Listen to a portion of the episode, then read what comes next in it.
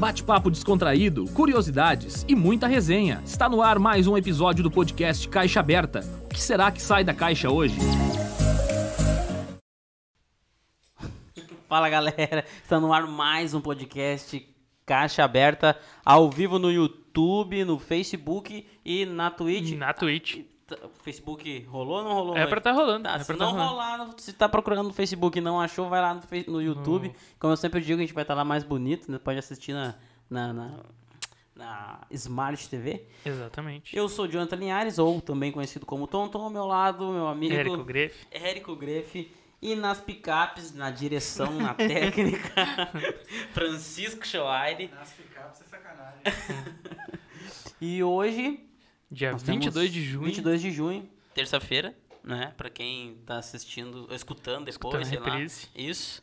E estamos hoje com um convidado muito especial, que já, tá, já bateu um papo legal já em minutos. De início? é, de, De início. um Promete. pré-papo, né? Então acho que hoje vai Tem ser uma galera muito top. Esperando para a conversa de hoje. Nosso Exatamente. querido Ricardinho, Ricardo Machado.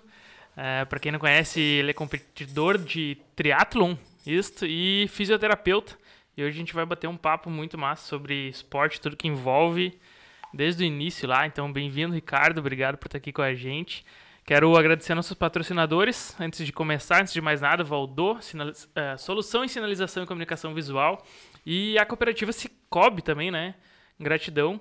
Nossos patrocinadores que nos ajudam. Então, graças também a eles que tudo está acontecendo. Ricardo, é, que momento da tua vida, a minha dúvida primeira, assim, que entrou o esporte? Tu em algum momento já foi totalmente sedentário? Porque a gente até hoje conversa, assim, conversando com os guris, brinca que onde te vê, tu tá praticando algum esporte. Passa por ti, ou tu tá correndo, ou tu tá com... marcou alguma coisa que tava pedalando, alguma coisa estava de esporte. Tu já teve algum momento, assim, que não existia esporte na tua vida? Então, boa noite aí, valeu o convite. É um, um privilégio mesmo, porque eu sei o empenho de vocês e a qualidade do trabalho de vocês, né? Então, ah, e acadêmico de educação física. E viu? acadêmico de educação física, boa. Isso, no final do ano, se Deus quiser, estamos nos formando. aí. Show. Mas, cara, uma boa pergunta de início, né? Eu não eu não consigo pensar na minha vida desde criança sem atividade física. Que massa. Porque eu tive o privilégio, tenho o privilégio de ter pais excelentes incentivadores, né? No, no mundo esportivo. Então, assim, eu tenho as minhas, eu tenho grandes memórias, as minhas melhores memórias de infância eh, são é o incentivo ao esporte, sabe? Uhum. Desde levar no karatê, no futebol, ah, tive muita sorte também, né, de estudar num bom colégio e ter bons professores de educação física. A minha disciplina preferida era educação física Que massa. Ah, e artes, né? Uhum. Não gostava de nenhuma outra. Ah, sempre fiz parte da equipe do, do colégio, de todas as modalidades, das que eu era um pouquinho melhor, das que eu não era, né? Procurava sempre estar presente. Ah, fazia parte, eh, e é, claro, a educação física, né, no colégio, e as ah, atividades extracurriculares ali, né? Uhum, Os treinos, uhum. fazia parte da equipe do colégio, né? Onde eu comecei também a correr rústicas pelo colégio. Ah, desde a época do colégio, então vem isso. Desde criança, Desde né? criança e a lá no colégio. familiar, assim, incentivo da família. Depois no colégio, muito forte, Uhum. muito vivo, né? Então, assim, cara, ah, terminei o colégio, eu tinha, claro, como todo brasileiro e todo moleque, o cara tinha o futebol muito vivo, Uhum. né? Eu, o futsal em si, né? Gostava muito de jogar futebol de salão. Futebol de campo não, nem tanto. Não era tão ruim, eu acho que era um cara mediano, Uhum. esforçado, né? Ah, e aí terminei o colégio, pô, quero ser jogador de futebol, né? Mas nesse ponto a minha mãe não me deu bola, né? Eu acho que ela tinha Não é, veio uma, tanto uma incentivo. visionária, é, né? E aí eu pensei, bah, o que fazer da vida? Gostava de esporte, aí então educação física. Entrei, já aproveitando, né? Entrei um semestre aqui na Ubra de educação física, acabei ah, parando, indo para fisioterapia, com o sonho de trabalhar com fisioterapia esportiva Uhum. né? Ah, traumato ah, desportiva. Mas aí, cara, para continuar em Cachoeira, para trabalhar com esporte, na verdade, dentro da fisioterapia, eu teria que ir embora de Cachoeira, Uhum. né? E aí eu optei por ficar em Cachoeira, então Por ter pouco, pouca demanda, pouco área, mercado, pouco né? mercado. na área esportiva. Hoje, graças a Deus, isso já melhorou um pouco. A gente tem bastante atleta amador, né? Uhum. Hoje em dia. Uhum. Então, já ficou mais gostoso, né? Aí o triatlon em si, agora há pouco tempo atrás, me fez voltar de novo para a grande paixão, que é a educação física. Então, voltei para a faculdade, né? Então, voltando na tua pergunta, eu não consigo ver a minha vida Sem esporte. fora do esporte, né? Ah, vejo como um estilo de vida, uma, um estilo de vida. E né? que momento que entrou o triatlon? Ou que momento que... São várias perguntas numa só. Que momento que entrou o triatlon? Que momento que tu viu que, que virou, assim... É, porque eu considero, tu até fala amador, e na tua descrição ali tu falou que tua, tu compete na, em categoria amador. Sim, sim, sim. O que que, o que que diferencia? Porque pra mim tu é o profissional. Porque a gente vê correndo, a gente vê no Mundial de, do Ironman, competição fora do país e tal. E, pau, cara, prof- pra mim é profissional. Então o que que diferencia o amador do profissional? E que momento que entrou isso mesmo na tua vida? Porra, isso, ah, eu vou me dedicar mesmo nisso aqui, vou competir, vou... Enfim, doar Show. minha vida pra isso aqui. Não, até voltando lá na primeira pergunta, aproveitando se a, a turma estiver nos assistindo aí, mas depois vai ficar gravado igual. Sim. Sejam incentivadores, né? Sejam, repliquem, né? Multipliquem, né? Então, Boa. sejam bons pais, boas mães. Eu, graças a Deus, tive um berço abençoado, né?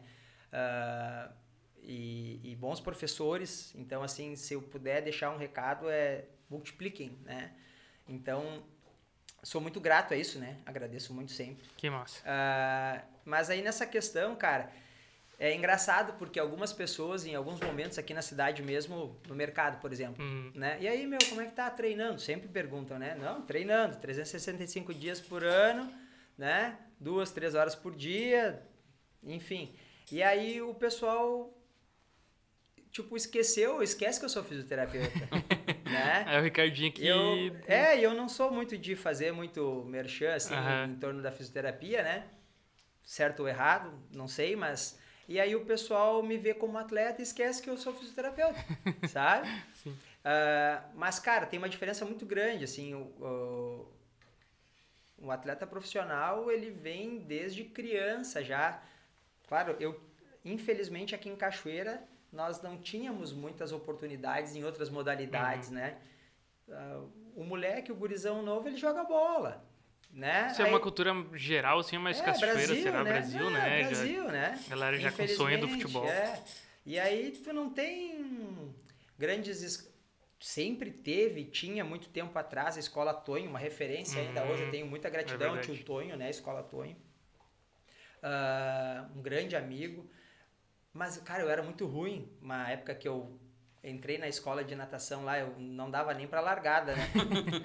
então, assim, de repente, não tinha futuro naquilo ali. Mas nós não tínhamos incentivo em outras modalidades, assim, para as crianças realmente crescerem dentro do esporte, por exemplo, atletismo, né? Muito pouco, quase nada. é- é Principalmente na escola pública, né? Qual escola que tu estudou? Eu estudei em Imaculada. Imaculada provavelmente tinha mais É. incentivo, coisa para outras modalidades, assim, porque a pública, é, em geral, eu estudei em duas escolas públicas. Quem estudou em escola pública aí também, outras pode falar.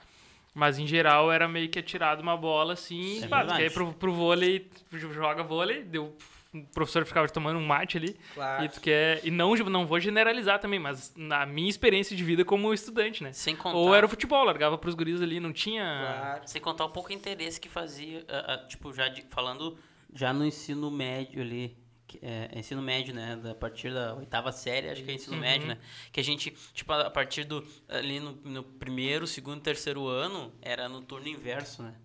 Então tu É, já dava, verdade. um, tu já Ah, dava sim. um negócio pra te não Já ir tinha aula. já a tinha uma galera desculpa. sempre já tinha uma coisa que ou dizia lá que trabalhava, ou que não podia fazer porque tinha um É. A dedo- minha sempre foi no mesmo uma turno. unha A minha sempre desengravada e tal. Daí, tipo, É, teve um grande incentivador do atletismo na cidade, em colégio público, o professor Zé Luiz, né? é, Ah, lapidou e, e a Renata, né? Uma Uhum. grande atleta. Eu achei legal que tu falou da galera incentivar, porque como eu não tive, e a grande maioria no público não tem, é, como tu falou, incentivem mais, né? A galera puxa É, mais, tenta. Então, assim, A gente sabe que é difícil, mas por causa do aluno até, mas sim. incentiva, né? Então, para tu ser profissional, tu já tem que ter uma base muito forte lá de criança, né? Ah, e aí tu vir evoluindo dentro das modalidades, né? Ter um suporte financeiro bacana, incentivo de família, Uhum. né? Ah, então, assim, é, é muita diferença. É, eu costumo dizer, se nós montarmos um time de futebol aqui hoje, né? A gente tem como entrar na Libertadores e jogar? Não tem, né? É, então, assim, os profissionais do triatlon hoje, ou seja da corrida, da natação ou do ciclismo, são caras com uma vivência de uma vida inteira dentro Uhum. da modalidade, né? Ah, com uma dedicação praticamente exclusiva né, à modalidade. Então é, um, é uma distância muito grande. Ah, o que, que é o bacana do triatlon, né? O que, que é o bacana do ciclismo, da corrida? Eu consigo, sendo um amador, disputar as mesmas provas que os melhores do Uhum. mundo.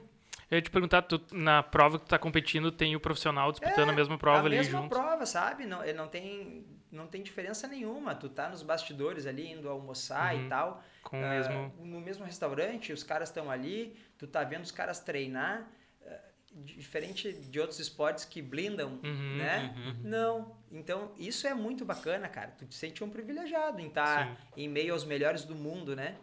Mas eu. ah, aí o que que acontece? Eu comecei lá sempre com a corrida de rua, né? Sempre corri rústicas. E era, era pouco, assim. Eu sou um pouco hiperativo, né? Um pouco nervoso. Uhum. Faltava alguma coisa. é. Sobrava energia no fim do dia. Sim, e aí eu comecei a, a remar, eu tinha um caiaquezinho, tenho um caiaque, e eu ia pro rio remar, e comecei a pedalar para passear, né? Aí, graças ao Rafa aqui da Ciclo Bikes, né? Um grande Uhum. irmão, um grande incentivador, ele tem uma parte bem importante ah, na, no na minha história, né? Principalmente no que diz respeito ao ciclismo. Né? E o Rafa faz bastante trabalho de incentivo a Pô, isso, né? Nossa, poderia passar a noite falando só disso, né? pra caramba. E aí arrumei uma bicicleta, ah, comecei a fazer parte das quartaladas que ele Uhum. promoveu, né? Os passeios noturnos aí, bem bacanas pela cidade. Comecei a des- a desbravar, né? Como passeio, Sim. né? Literalmente. Então, assim, o que, que eu fazia, né, cara? Eu corria, aí eu descia pedalando pro rio, remava e subia correndo e empurrando a bike. Tipo, eu ia, vinha correndo e Uhum. empurrando a bicicleta, né? Pra dar uma diversificada. E comecei depois a nadar para dar uma relaxada. Só para relaxar, assim, Sim. né? Então, quando eu vi, eu já Assim tava que entrou. fazendo. É, eu tava fazendo um multisport já sem me dar conta. Por isso que eu digo a falta de informação, a falta de incentivo, a falta de conhecimento. Ah, cara, nunca tinha ouvido falar em triatlo. Uhum. Nunca, nunca. Imagina. Pra quem não sabe, o triatlo é corrida, natação e bike, né? É, na, competição. é, na ordem natação, Corri- bike e corrida. Natação, bike, corrida, essa é a ordem. Isso, na ordem, né? Nunca tinha ouvido falar. Mas eu já fazia um multisport. Aí, claro, aí apareceu pra mim as corridas também de aventura, que são multisport, Uhum. né? Ah, que é, é correr, nadar, pedalar, remar, né? Corrida com orientação. Eu já estava pronto para aquilo ali, porque eu fazia isso ah, Sim. como rotina minha, sem ninguém me falar nada. Ah, aí fiz duas, três corridas de aventura que os meus colegas não eram muito bons navegadores lá e perderam o mapa também. Aí meio me desiludi, porque eu Aqui- também Hum. Mas não aqui em sabia. Cachoeira mesmo? Uma foi em Estrela, outra aqui em Candelária, Hum. né? As provinhas. E aí, cara, ah, em 2010, 2010, não me lembro como, eu descobri essas corridas de rua, assim, ah, do circuito, Adi, ah, circuito das estações da Adidas, em Porto Alegre. E eu digo, bah, que massa, isso existe, né? Fui verificar, fui ver como é que era, aí entrei na internet, ah, me inscrevi e me lembro que eu fui de ônibus para Porto Alegre, assim. Eu acho que nem tinha tal. eu Acho que em 2010 não faziam tanta selfie. Eu me lembro que não tinha tal de selfie ainda, eu acho. que eu me lembro que eu peguei um telefone e fiquei tirando foto minha para registrar. Eu fui sozinho, não tinha ninguém, né? Assim comigo. Para registrar que eu tava lá. E até o cara do táxi disse: E aí, meu, o que tu veio fazer aí? Eu digo: Não, eu vim a Porto Alegre correr uma, uma corrida aí, depois eu vou embora. Vai me dizer que tu veio aqui só para correr? Eu digo: Claro, vim só para correr. Então, corrida de rua eu comecei a levar, a, a participar e buscar um pouquinho mais de 2010. Então já fazem 11 anos, né? E aí, com esse multisport que eu já praticava assim na, na cidade de, de forma bem eh, como diversão, um amigo meu uh, pegou e disse, Ricardo, tem um triatlon em Santa Cruz do Sul. Digo, triatlon, né? Que, que é isso? Tá. Aí fui pesquisar o que que era. E eu digo, vamos lá. Cara, e fomos para Santa Cruz, era um triatlon curtinha, curta distância, 350 metros de natação, era acho que 18 quilômetros de bicicleta e 6 quilômetros de corrida. Aí fui com uma bikezinha comunzinha, normalzinha, tudo, né? Fiquei lá deslumbrado com os caras super bem Hum. equipados, assim, tinha, né? Fui a Santa Cruz e me dei bem. Ganhei lá, fiquei em primeiro na, na categoria lá. Ah, que massa. Aham. A, a bike, o triatlon lá, a categoria, tu entra... é, como é que é definida a categoria? Por, É por idade. idade? Ah, É por idade, mas ah, é basicamente por idade, né? Tem a categoria mountain bike que daí ela engloba todas as idades. Tipo, mountain bike, tem o triatlon com mountain bike aqui no Uhum. sul, por exemplo, que aí é todas as idades, né? mas aí tu, tu descreve, tipo, tem a categoria por idade dentro do amador, por idade dentro do profissional. Não, não, profissional também não interessa a idade. Se tu é da elite, um Uhum. atleta profissional, se tu tem 21, 24, 30 ou 40, é tudo todo é elite, né? Uhum. Aí só as categorias por idade vêm os amadores, né? No meu Ah, caso, hoje eu entendi. sou da 35, ah, 35 39, né? Hum. Então, aí fomos para Santa Cruz, me dei bem, né? Pô, me surpreendeu. Bah, fiquei felizão da vida mesmo. E tava muito quente, cara. Eu não me esqueço, eu tava esperando dentro do meu carro pra premiação ali. Os outros amigos já tinham ido embora e eu vi falar no microfone lá, ah, com, ah, aqui na prova em Santa Cruz, não sei o que, Frank Silvestrin. Papel e caneta, né? Hum. Cheguei em casa, fui pro Facebook, quem é Frank Silvestrin, né? Aí pesquisei, ah, oi- ainda hoje, há oito anos e meio, meu treinador, marquei com ele em Porto Alegre, fui de carro, de ônibus, nem me lembro. Não me esqueço nunca da- do, do dia. Aí sentei com ele em Porto Alegre lá, né? Ah, me apresentei, conversamos um pouco. Em cima dele tinha um quadro, assim, dele no Ironman, né? Aí conversamos e eu digo, ah, professor, um dia, quem sabe, né? Fazer um Ironman, por que não? e aí ele meio assim, Segura. É, Se assustou. mas- Segura. Calma o coração. não é bem assim. Eu digo, não, professor, eu não tenho pressa, né? E eu falo até hoje pra ele que ele nunca botou fé no colono, né? nunca. Ele achou, ah, vou levar esse colono. Daí ele foi ali na Redenção comigo. Eu digo, me levou ali na Redenção, me botou pra dar uma corridinha e tal. E certo que pensou, não, vou passar a planilha pra esse colono aí um mês, dois, Deixar. três, e ele nunca mais, né? Estamos aí. Eu acho que hoje Oito anos ser já. um dos alunos mais velhos dele. Estou há oito anos e meio com ele. Né? Ele ainda é meu treinador. ah, é um privilégio. Hoje, ainda ele é o melhor brasileiro no Ironman Brasil. Uhum. Né? Foi o único representante no Mundial em 2000 e... Tô bem perdido, 19, acredito que foi, porque por causa da pandemia, né? Ah, então, mais ou menos por aí, mais ou menos esse foi minha, essa foi minha início. trajetória, assim, sabe? Esse, esse iniciozinho, assim. Ah, em Cachoeira, teve triatlon, eu acho que há uns... Não quero mentir, mas 25, 30 anos atrás, teve um triatlonzinho, uma dinâmica de triatlon. Ah, mas assim, aquilo ficou perdido, sabe?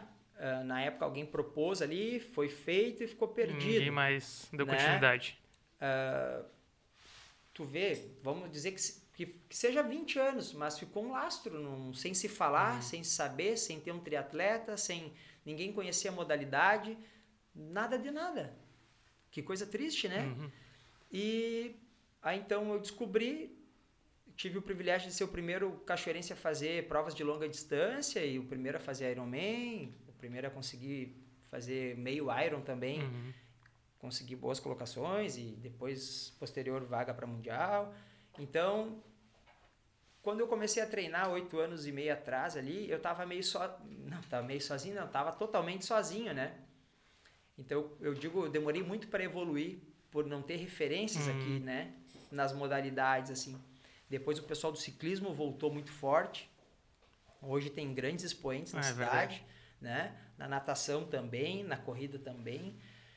E hoje, cara, graças a Deus, tu vê aí faz uns dois anos e meio, dois anos, ah, eu tenho bons companheiros, né? De, de, de treino, bons amigos, né? Feitos no esporte. Então eu já não tô mais sozinho. E tu vê, o triatlon existe hoje em Cachoeira. E vai existir para todos sempre agora, porque enquanto nós estivermos aqui, não, não- não- todo mundo saberá, né? Pode que a informação ainda não tenha chegado em algumas pessoas, mas vai chegar. Vai chegar. Entendeu? Então o triatlon é bem vivo, eu vou te dizer assim, ó, com grandes atletas, cara. Potencial muito alto. E o pessoal ainda vai ouvir falar ainda. Então, sabe? Foi uma descoberta, assim, eu- a, única, a única lamentação é por que, que não apareceu antes na minha vida, né? Eu comecei velho daí no triatlon, eu comecei com 29 para 30, Uhum. que já é uma categoria bruta, né? Com atletas já com um lastro, assim, uma geralmente uma vivência bem importante dentro da modalidade. E aí, para tu chegar num nível ao menos de igualdade, é O que, delicado. que tu tem de prêmio hoje, assim, os principais prêmios de, de competição. e, assim? competição? Cara, deixa eu tentar lembrar, eu sou meio ruim de... Desde os Iron Man e É, tal. não, vamos começar do simples, assim, né? Mas quando eu comecei a competir, cara, eu, eu nunca me esqueço uma vez num duatlon. Duatlon daí é só, no inverno é muito comum, Uhum. aqui no sul, né? Então o duatlon é corre, pedala, corre. Aí não tem a Hum, natação, Entendi. né? É muito comum a gente faz duatlon, né?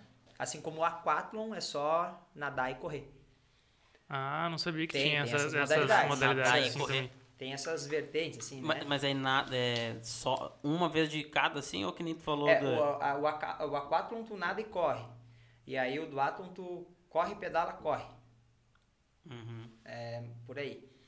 E aí eu me lembro que eu fui para um duatlon e disse, já fazia um aninho, eu acho que eu estava na assessoria ali.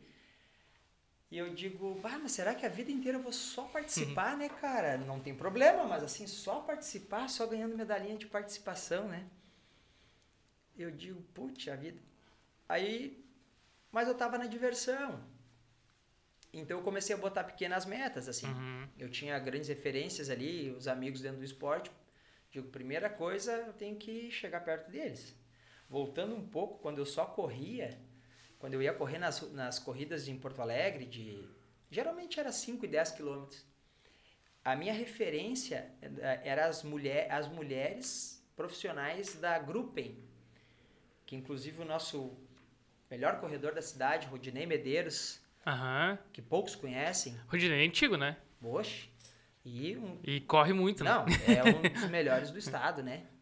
Ah, corre pela Gruppen. Aham. E eu me lembro que quando eu comecei a correr, a minha referência de como eu estava me saindo eram as mulheres. Quando eu comecei a chegar mais perto delas e passar elas, eu digo, ó, tô crescendo, Tô ficando bom. né? E aí no triatlon, eu botei metas assim, ah, subi a primeira vez num pódio, né? Aí consegui lá, acho que foi um quinto lugar num duatlon.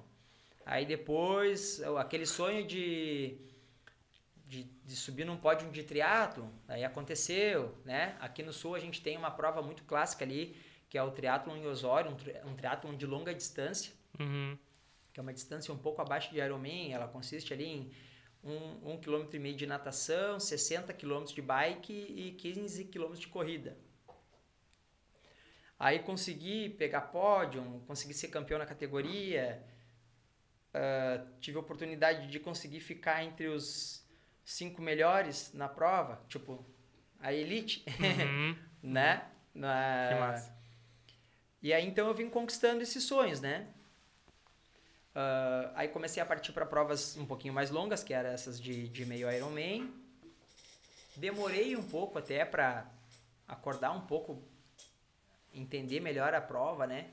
Ah, um exemplo é que aí eu fui para uma, uma Ironman 70.3, que é o meio Iron, que a gente nada 1 km e 900, pedala 90 km e corre 21 km. Esse é o meio Ironman. Aí eu fui para Cozumel, no México. Terminei a prova lá, pô, foi complicado, muito calor, né? Muito, muito calor, assim, ao ponto de encher o macaquinho de. A gente usa um macaquinho, né? Uhum. De gelo e tu não dá bola para aquele gelo te queimando, porque era muito calor, Muito né?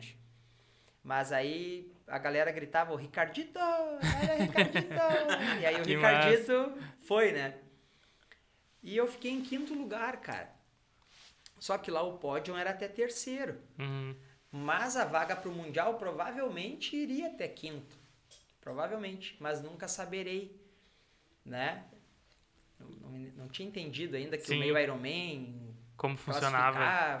né? E nem, bah, ousadia minha pensar alguma coisa naquela altura, recém começando, né? Ah, aí quando eu comecei a levar um pouquinho mais a sério, assim, comecei a evoluir um pouquinho mais, né? Dentro dessa minha demora por treinar muito sozinho, eu treinava 100% sozinho, né? 100% sozinho. Sem nada nem ninguém, todo dia. Só com o teu treinador lá de Porto Alegre. À distância. À distância. À distância. Te mandava treino e tal. Isso. Ele me mandava os treinos, eu executava, né? Aí deve É ser o muito que- foda é, treinar É o que sozinho. depois a gente pode falar, a questão da assessoria esportiva, Uhum. né? Aqui na cidade o pessoal ainda não está acostumado com essa com esse tipo de trabalho, Uhum. assessoria esportiva. Então, ele me manda os treinos, se eu fizer, ok, se eu não fizer, azar é meu, Azar é teu. entendeu? E deve ser, tu, tu tava falando e eu pensando, porque a, uma das coisas que eu ia te perguntar é sobre disciplina. e Ah, quando tu então. tem alguém, um grupo, uma galera assim, É. que se torna muito mais fácil, né? Tu manter a disciplina, É que aí tu não tem disciplina, tu tem motivação. motivação. E o tá compromisso, mo- né? Porque tá gera mo- compromisso tá ali com a galera, assim. Tu tá motivado pelos outros, mas tu não tem disciplina para fazer sozinho. É, é verdade, é verdade. Porque é quando a verdade. motivação não existe, tu não tem que estar motivado todo Tem dia. Eu não acordo é. todo dia com motivação para treinar. É 99% dos dias. Uhum. Mas tem aquele 1% que eu não tô afim de treinar. Uhum. Mas eu tenho que ter a disciplina de sair, né? E eu vou te dizer, em oito anos e meio, cara, eu teria que parar muito, procurar nos arquivos, assim, ou buscar qual dia eu não treinei, sabe?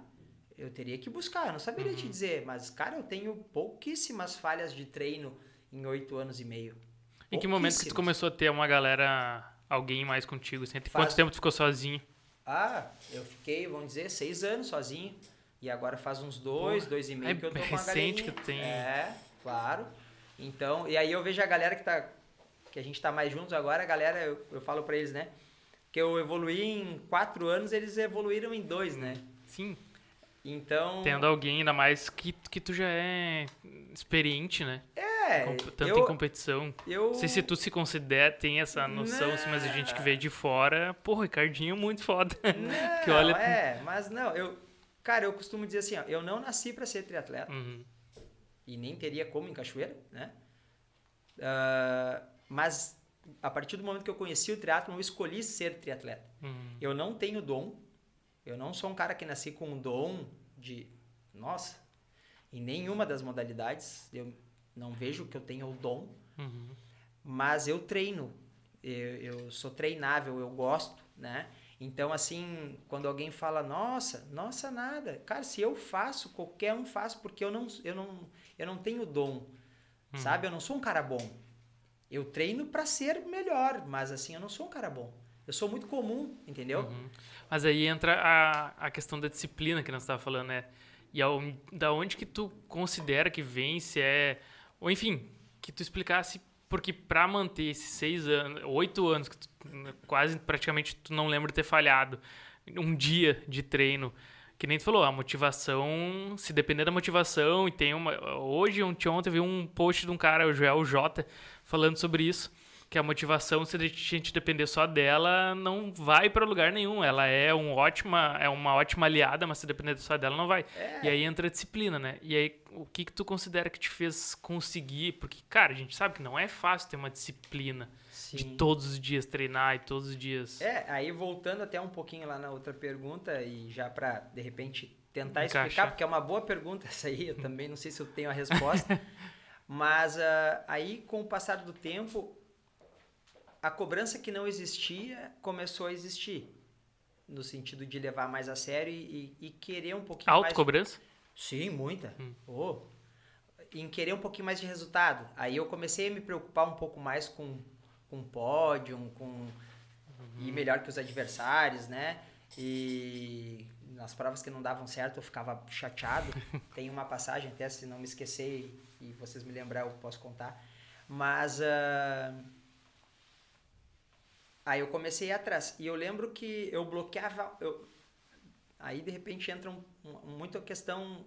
Tô levando um pouco mais a sério, dou umas lidas né, a respeito. Literalmente o poder da mente, né? Uhum. Do pensamento positivo. E é real isso. Eu bloqueava muito essa, essa, essa... Eu sempre me achei muito menos do que os outros, Uhum. sabe? E aí treinava muito mais. O, é, o, ah, o gurizinho de cachoeira, pobre bicho, sim, sim. O colono, como a gente É, falou né? ali, né? Então, Então eu sempre me, eu chegava nas provas e me achava sempre menos que os outros, assim, sabe? E aí eu comecei a me cobrar um pouquinho mais de, porra, meu, vai pra frente, né, meu? Vamos, vamos, né? Aí sim, eu comecei a sonhar com, ah, por exemplo, né? Quando eu virei uma chavezinha, eu digo, cara, agora eu quero. Um dia eu quero ser campeão de, de, de- meio Ironman, Uhum. eu quero me destacar, eu quero conseguir um pódio num meio Ironman, né? Isso vai ter que acontecer, né? E depois de algumas tentativas frustradas, porque tu vai ter uma vitória dentro de 10, 20, 100 derrotas, né? Então, assim, é tudo feito para dar errado, na real, né? Então, depende do dia, de como tu acorda, fatores técnicos, né? Eu tenho algumas passagens nesse sentido que daria, dá para contar. E aí, então, eu digo, agora eu quero um pódio, agora eu quero ir bem, porque daí eu comecei a, a ir bem aqui no estado, assim, de- dentro da categoria, fui campeão gaúcho de duatlo, né? Ah, numa oportunidade, teve só duas etapas no ano, uma eu fui campeão, a outra fiquei em terceiro, então automaticamente fui campeão de duatlo, campeão gaúcho. Ah, ah, depois tem as, antes do triatlon veio as corridas de montanha, né? A gente pode entrar nelas, que é bem bacana. Antes do triatlon veio as corridas de montanha. Mas aí eu consegui então com essa virada de chave, né, de pensamento, de, de, de, de acreditar um pouquinho mais em mim, Uhum. na qual eu não acreditava. É muito engraçado. Aí fui fazer a prova em Punta del Oeste, né, um meio Ironman em Punta. Uma prova internacional, né? Na base de, deve- geralmente dá entre 1.500, 1.800, 2.000 atletas, né? Pô, Tipo do mundo todo, sim, né? a galera. É, do mundo todo. Quem quiser se inscrever, né? Ah, essa, até essa prova aí não é liberada, não precisa aí ter classificação. não, não. Que nem se- você falou pra nós, o Ironman já qual- precisa ter classificação, não, não, né? qualquer prova dessas, tu te inscreve e vai. Se Até quiser aí- entrar no site ali agora, tu te inscreve E vai. e vai, né? Ela é aberta pro público. Uhum. Qualquer atleta que se ache apto, tenha desejo ou sonho, Se quiser. só Dá. se inscrever, né? Aí cheguei em Punta, cara, foi a prova que realmente eu tinha dado essa viradinha de chave, né?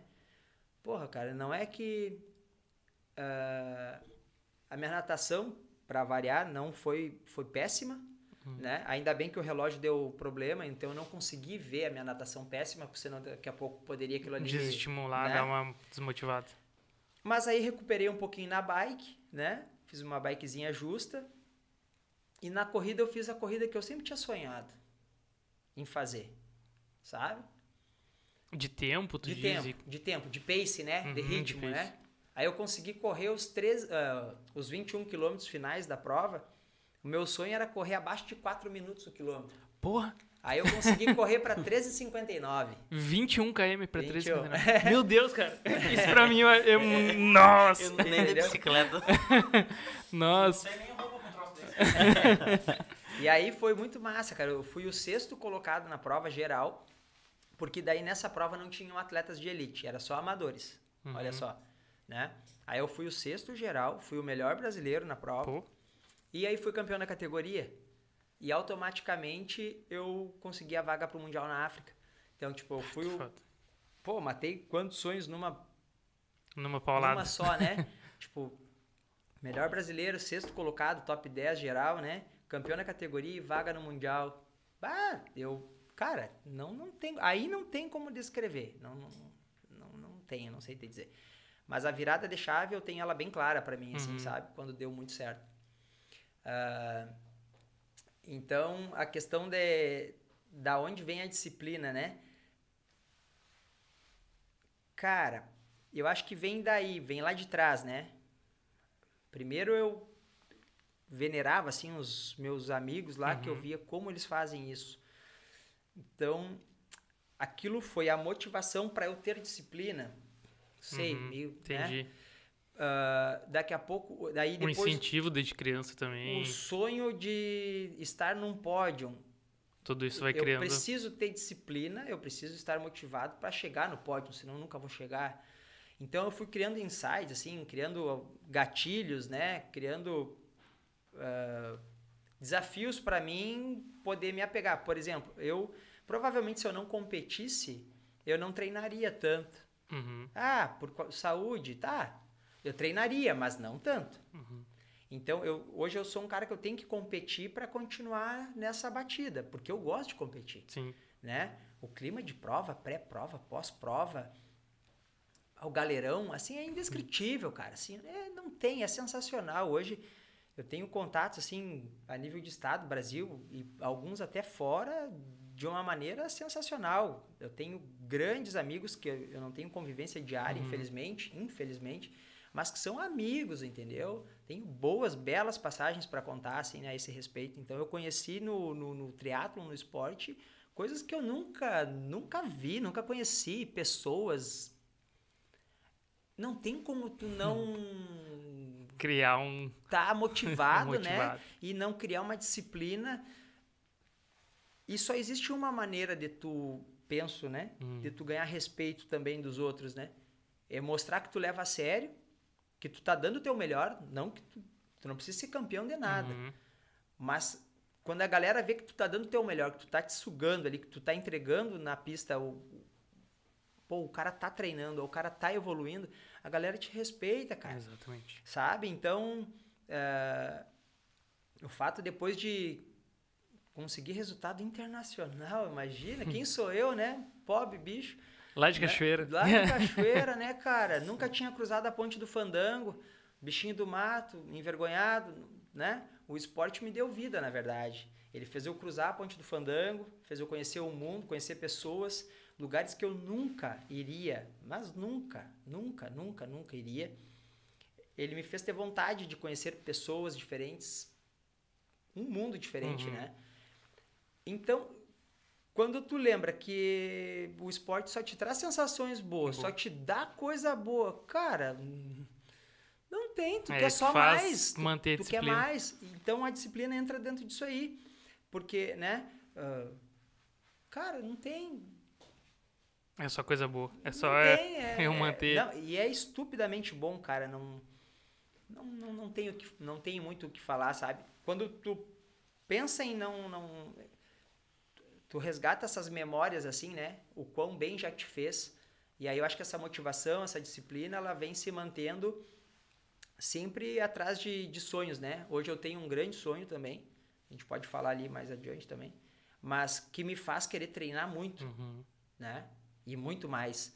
Nesses oito anos e meio eu treinei pouco, sabe? Eu preciso treinar mais, porque enquanto eu tô parado, eu tô dormindo, tem cara treinando. e eu sei quem eles são, e eu sei o potencial deles, e eu tenho grandes amigos que são grandes adversários dentro de uma prova de triatlo. Os caras são meus Qual amigos. que é o teu, meus teu amigos. grande sonho? Cara, hoje, aí entra o gatilho de novo, cara. E se Deus quiser, isso vai acontecer, porque eu não vou parar enquanto isso não acontecer. Então vai acontecer, tá? Porque o meio Ironman, graças a Deus, eu já tive essas passagens bacanas, assim, já consegui conquistar alguns sonhos que demoraram, né? Demoraram anos. Para quem é imediatista, é para nós somos da nossa geração muito ansiosa e Uhum. imediatista, né? Tem alguns iludidos que entram pensando que Rapidinho. não sabe de nada, inocente, né? Ah, e aí existe o Ironman, né? O Ironman, para mim, é uma distância bem difícil ainda, que o Ironman a gente nada 3 km e 800, pedala 190 km Porra. e corre 42 km, que termina com uma maratona. Sei lá, é como se tu nadasse daqui ao Hotel União, pra quem é de Uhum, Cachoeira, uhum. né? Vai daqui a Porto Alegre de bicicleta, mais ou Mais menos ou isso menos. aí, e corre duas voltas na cidade de Cachoeira, dá 42 km, Eu já cansei. né? Cara, e quanto. Isso eu ia perguntar. Isso. Quanto tempo dá de prova? Então, aí a prova ela tem um tempo limite de 17 horas. A largada Hum. dos profissionais geralmente é às 6 da manhã. Tu tem 17 horas para cumprir a prova, Uhum. tá? Eles te dão um suporte bem bom. As inscrições hoje são bem caras, né? Tá em torno de 4 mil reais. Só a inscrição. Só a inscrição, sem contar. Deixa, sem contar tudo o resto. Ah, porque não posso me perder aí no pensamento que é muita coisa, né? Mas o atleta amador, ele passa a ser quase um profissional no sentido que ele precisa de uma equipe multidisciplinar para atender ele. Então ele tem a rotina de um atleta profissional, Uhum. mas não tem a exclusividade de um atleta profissional. a Estrutura, e apoio nem a ali. estrutura, nem o, e- e nem o lastro, o tempo, né? Mas ele leva uma vida. De ele tem médico, ele tem físico, ele tem massagista, ele tem nutri, ele tem o personal trainer, Uhum. ele tem o, o treinador. Você ia falar na questão da disciplina que a gente está falando também, que não é só a disciplina de acordar e treinar. É a alimentação, é o cuidado, é o, o- é manter o corpo saudável, a fisioterapia, tudo, né? Tudo. Envolve muita coisa, não é, não é uma disciplina, ah, eu, vou- eu Não. tenho disciplina de acordar a tal hora e fazer uma Não. coisa. Não, é, Não. é 24 horas da tua cabeça disciplinada, né? Então, assim, o Ironman, ele tem essas 17 horas para tu completar, senão eles te retiram da prova. Tu tem tempos de corte em cada modalidade, se tu não cumprir aquele tempo máximo, tu é convidado a se retirar também por uma questão de saúde e segurança. Ahn, eu tenho quatro participações em Ironman, todas foram aqui no Iron Floripa, que é a única prova Uhum. que tem no Brasil hoje, ah, em Jurerê Internacional, De meio Ironman. de Ironman. De Ironman. Completo. Completo? De meio Ironman, eu não sei te dizer, mas eu acho que eu devo ter tipo umas 15 participações de meio Iron. Uhum. Mais ou menos. Entre 12, 13, 14, 15. Eu nunca contei Uhum. e sou muito ruim para isso. Uhum. Não dou muita bola. Mas Ironman eu sei porque são poucas, né? Foram quatro participações. Eu demorei, eu acho que uns dois anos, dois anos e meio, três anos, não me lembro bem, para fazer o meu primeiro Ironman, né? E aí, infelizmente, a pandemia fez com que as provas parassem, Parasse. então eu não consegui ter essa sequência que eu gostaria. Mas estou inscrito para o próximo já, que a princípio, se não mudar, é em novembro, se não, maio do ano que vem Uhum. né? Mas pretendo de qualquer forma, se sair em novembro e maio, fazer as duas provas. Ah, aí sim, eu sempre tive medo dessa distância, sabe? E ela me fez ter muito medo porque ela me bateu muito, Uhum. sabe? De quatro provas de, de Ironman, ah, até não tinha pensado, ó. Duas deram certo e duas deram errado. Tá. Pensando que ela é feita para dar errada, né? Ah, Mas o que, que é o dar errado? Ah, cito então, né? Ah, o meu primeiro Ironman, Disney. Eu era, tava na Disney. Se tu vê minhas fotos, Conhecendo tudo. tu A criança no parquinho. igual, cara. Que sensação Deve ser viva muito e maravilhosa, assim, cara. É, Presença total. é, é cara, o Iron tem quase 5 mil atletas, eu acho, do mundo inteiro. Ah, torcida na cara. rua, sabe? A galera gritando, os amigos incentivando. Não tem, cara. Tô arrepiado que só de lembrar. Ah, e aí nadei com aquele medo todo, né? Não sendo um bom nadador, ainda não sou, mas consegui me tornar um nadador mediano. Hum. No ciclismo, aquele, o que que acontece? O medo geral, falha mecânica, então não tem como controlar. Mas no meu primeiro Iron não deu problema nenhum. Quando eu saí pra correr, eu só lembro que eu gritava muito, cara. Eu digo, acabou, acabou, acabou. Sou Iron Man, Iron Man, acabou. Agora eu termino de qualquer jeito, D4, plantando bananeira, me arrastando. não, não tem. Ali eu já sabia, matei, já era. Tá dominado. Tá dominado. E, cara, e tu olhar minhas fotos durante os 42 quilômetros correndo, é fazendo careta, é dando risada. Feliz. Feliz, cara. Muito feliz. Que a corrida já, já era mais fácil pra ti? A parte É, de correr? a- já, das já três tá- modalidades, a que eu tinha mais vivência desde, Era a corrida. desde a infância é a corrida. Então, digamos que eu sou melhor corredor do que ciclista e nadador, Uhum. né? Mas o triatlon é bacana porque se tu tiver um equilíbrio entre as três modalidades, tu te torna um bom triatleta, Uhum. né? E aí, então, o primeiro Ironman eu terminei para 10 horas e 23. Pô. 10 horas e 23, né? Ah, sem parar. Se tu me der meia vida, eu não faço. Tá louco, velho. Cara, eu tô e- impressionado. e- Eu- parece. Desculpa, Érico, te Não. Mas na realidade, assim, ó, eu, eu, eu, eu, eu tô viajando, assim, enquanto ele fala, sabe? Nesses. Em todas esses. Em, nessa questão de tempo, nessa questão de, de distância e tudo mais, porque. Cara, ah, vai até sobre uma pergunta que eu queria ter feito antes, mas parece uma coisa muito surreal, assim, entendeu? Mas é. E assim, ó, inclusive, vam- vamos dizer, hoje, né, se eu quisesse me tornar, a partir de hoje, um atleta, um triatleta, é isso? Assim que se fala? Sim, sim. Um triatleta. Eu não tenho vivência nenhuma no atletismo, nem em nenhuma dessas modalidades. Nem corrida, nem eh, natação, nem bicicleta, tá? Eu consigo isso? Tô aqui na tua frente? Mas é que o meu pensamento é assim, ó. Tu, tu Não, conta que, cara. por exemplo, tu já, tu já tinha, tu já tinha uma, uma, uma Que- vivência anos dentro tem? da... Mas- Eu, eu, eu tenho, quando ele virou a chave lá, eu tenho 29, 29, fazer 30 anos. Eu achei que tu bem. tinha uns 26, então. Tô, É. tô Tá te na vendo hora bem. então, Faço meu. 30, 29, tá faço na 30, hora. Tá na hora de começar. Faço, Tá na hora. mas só que aí que tá. Tu, tu se tornou um atleta, foi mais ou menos que, eu- pelo que eu lembro que tu falou, ao- aos 29, 30 anos. Antes, tu, tu- claro, tu, tu já corria, tinha vivência aham. e tudo mais, né?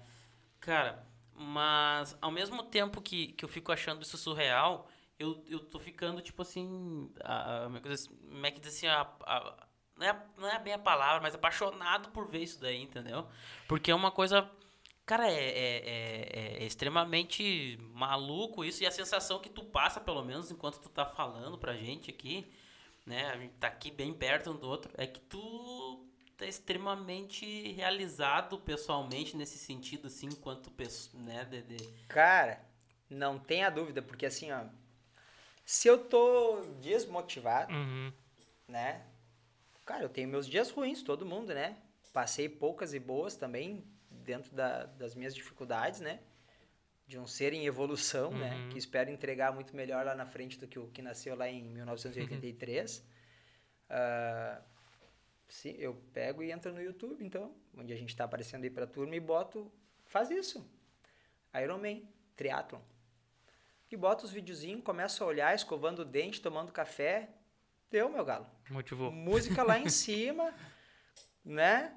A batida, tomando o cafezão já e entrando na, na onda, entendeu? Eu tenho que lembrar dos, de tudo que eu passei, quero passar e o que eu ainda preciso conquistar, que volta, então, e muito bom, porque a gente vai conseguindo fazer uns links. Na questão de o que, que pode dar errado, né? Ah, no, meu terceiro, no meu segundo Iron, aí eu fiz para 9 horas e 44. Pô, sub Baixou. 10, é o sonho do amador. É fazer um meio Iron sub 5 Uhum. horas. Nem falei de tempo antes, né? E o Iron sub 10. No meio Iron, o meu melhor tempo é 4 horas e 16, né? E aí no Ironman eu fiz em 9 horas e 44. Eu baixei aí, pô, os bons em matemática, de 10 e 23 para 9 e 44. Aí no, meu Porra. terceiro, daí no meu terceiro Iron eu pensei, pô, eu tenho que trazer esses 9 horas e 44 para 9 horas e meia, no mínimo. E mesmo assim eu ainda não estou competitivo. Eu não consigo vaga para o Mundial de Ironman com esse 9 horas e meia. E aí o que, que aconteceu? Ah, vamos falar no bom português. Eu tive. Eu não posso. Eu posso confundir uma prova com a outra, mas eu acho que daí nessa primeira prova que deu muito errado, a terceira, eu tive um pneu furado. E quando o pneu furou, fui botar o meu reserva, tava furado. Putz. Tava com problema no ventil, na verdade.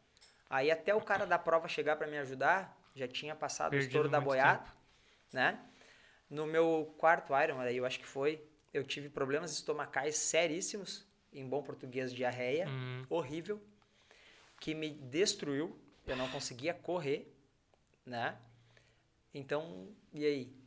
Aí foi lá seis, sete meses de preparação Treinando, Tava pensando nisso o tempo acabaram naquele dia ali. Porque um ciclo para um Ironman é em torno de seis meses treinando para a prova. Seis meses para tu definir num dia, né? Então, ah, é complicado. Mas o meu sonho, desculpa te interromper, hoje, aí que eu... Então, agora eu tô trabalhando a minha chavezinha, mudei meu pensamento, tipo, eu posso, eu consigo, eu quero e eu vou. É, depois de ter conseguido as vagas para Mundial de meio Ironman, o grande tchan, a cereja do bolo, onde poucos gaúchos têm essa. podem dizer que já conseguiram, né? Eu tenho grandes amigos que já conseguiram e eles são referências muito boas para mim, me motivam muito saber que eles foram. Fiquei extremamente feliz por eles e eu vi, eu presenciei, né? Eu tava na prova e eu fui na premiação ver eles, aplaudir eles. ah, é ir pro Mundial de Ironman, que é sempre em Kona, no Havaí. A- a- o berço do triatlon no mundo. Kona, o no Mundial Havaí. de Ironman sempre... sempre em em Kona, no Havaí. Isso eu ia chegar nessa pergunta aqui. E os mundiais de meio Iron são Aham. itinerantes, cada ano é num país. Porque da- a prova tem a questão do tempo. Tu falou, ah, tem nessa, na primeira prova eu fiz em 10 horas e 20 e poucos, na segunda 9 e 40 e tal. E aí eu- a, a dúvida é, tá, mas o Mundial é sempre no mesmo lugar ou muda porque, tanto o Mundial quanto o meio, porque se muda o local, muda o terreno, pode mudar o tempo, né? Ah, aí sim, tu tá sim, competindo, sim, querendo baixar tempo, mas daqui a pouco o terreno é diferente, Claro, claro, não. mais subida, não sei. Claro, claro. Como é que é isso aí? Como é Não, que... é, aí, na verdade... Por isso que o, o Mundial é sempre no mesmo lugar? Não, não. Ah, Ou o- pela... Porque o Havaí é o berço do triatlon, então, assim, Hum. é místico. Ah, entendi. Tem uma mística em torno do Havaí, Uhum. né? E lá, sim, tu vai passar trabalho, né? Uma ilha vulcânica, um calor desgraçado, um vento medonho. Espero um dia sof- ir sofrer lá, Uhum. né? Quero muito. Esse, esse é, hoje é o meu maior sonho. Desculpa. Ah, e eu vou ir. Eu vou. Só não vou se... Nossa, amanhã ou depois eu apagar. Sei lá, mas, coisa. né? Mas... Mas tu falou sobre o Não poder da mente. Eu acredito que só no fato de tu falar já eu vou Não, não, realizar, eu eu vou fazer É, isso, não, eu vou. vai. E eu, quando comecei, cara, lá atrás, eu me dei no mínimo, no mínimo, tá? Pra atingir esses pequenos, grandes sonhos aí, 10 anos de triatlo. Uhum. Eu, eu, eu me coloquei, até nunca comentei muito com, com as pessoas assim, mas eu me coloquei, eu vou entrar nisso para no mínimo 10 anos. Eu tenho que conquistar algumas coisas dentro desses 10 anos. E aí, faz pouco tempo, foi agora até, diria, depois do último Iron e dentro da pandemia, que eu virei essa minha chave. Eu quero, eu posso e eu vou. Eu vou. Que eu massa. vou, entendeu? massa. Mas eu tenho que conseguir, no mínimo, cara, eu tenho que fazer a prova. Aí eu uso o tempo, porque como Floripa a gente conhece, aqui no Brasil a maioria dos triatletas vai para Floripa, a gente conhece o terreno, sabe como é que se dá, já tem os tempos dos Uhum. outros amigos e conhecidos. Essa é a prova que tu faz pra conseguir classificação pra poder ir pro, Pro Havaí. pro Havaí. Isso. E aí, claro, e tem um circuito mundial, tem várias provas no mundo. Uhum. Só que daí tu vai, se tu quiser escolher o tipo de prova que tu quer, ah, uma prova mais rápida, sem montanha, no frio, Uhum. no calor, tu pode escolher. Sim. O tempo vai variar, Sim, sim. sem dúvida. Aí aqui em Floripa, digamos assim, o mínimo que eu tenho que tentar fazer para tentar conseguir a vaga, não pódio, Uhum. é Pra 9 horas e 20, mínimo. Baixar Porque, cara- 20 minutos da tua última. Porque o nível dos brasileiros hoje tá estúpido de bom. São atletas que se destacam no mundo inteiro. É, muitos atletas amadores poderiam e até deveriam ser profissionais pelo potencial e os números que eles registram. Só que eles são amadores. Uhum. Então o tempo que eles fazem hoje é bizarro, assim, sabe? Então, os melhores amadores Sim. de Ironman, né? É bizarro, assim. Então, o sonho maior hoje é esse, né? E para começar, meu, claro, simples. O que é uma coisa muito triste, né? É, Que eu vejo na criançada. Cara, toda criança nasceu correndo. Toda criança correu brincando, pega-pega, esconde-esconde, jogar bola. Todo mundo sabe correr. A energia da criança. Aí né, quando uma pessoa me diz que não sabe correr, mas como assim, cara? né? Tu só não tá ativando a tua memória lá atrás, né? O homem desde desde sempre, Sempre. né? Em busca da sua sobrevivência, precisou correr. Ele só esqueceu, né? Na comodidade do mundo contemporâneo, moderno, aí, como Uhum. queiram usar, né? Essa comodidade de passar o dia inteiro sentado, né?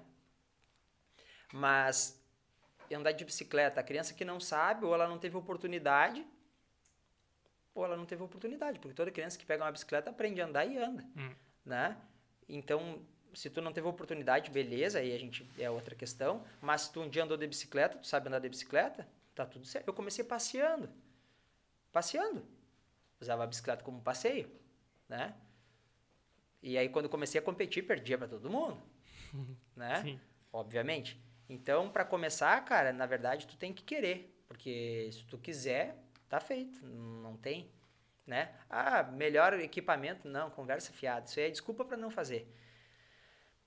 Tênisinho qualquer, né? Depois tu pensa em ter um tênis bom, Na hora que realmente engatilhar. né? É. Não tem. Então, assim, é, Ou tu arruma desculpa para fazer ou desculpa para não fazer. Então, se tu tá arrumando desculpa para não fazer, melhor não fazer mesmo. Escolhe outra modalidade, né? Enfim. Mas é mais ou menos por aí. Cara, e a, essa prova que deu a diarreia lá, e a, a, a dúvida é se tu, em algum momento, teve que desistir, teve que abandonar uma prova, essa do diarreia, tu teve Ah, que não. abandonar ou tu conseguiu seguir? Cara, ah, graças ao bom Deus, nunca abandonei nenhuma prova. E tomara Deus, nunca abandonarei. Não me importo em chegar em último. Não acho feio. Acho mais feio ainda sair fora. Uhum, Claro, por uma questão de saúde, tudo bem, né? sim. Mas nunca entrei numa prova e abandonei. Nunca precisei, né? Consegui superar ali durante a prova os problemas. Eu tive um único episódio que me deixou muito chateado. Cara, eu tava muito bem preparado, muito bem preparado. Ah, até demorou para acontecer, porque a gente vê que é, de certa forma, normal acontecer problemas, né? Em provas, em Hum. pré-prova e tudo mais. E eu tinha. Deixa eu ver.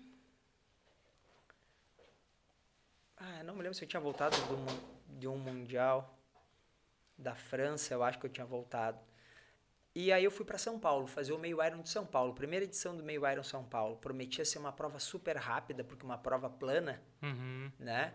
E bah, tinha um top, um? Até me fugiu, uma lista de inscritos lá de altíssimo nível, né? Bom pro cara ver em que patamar tu tá, né?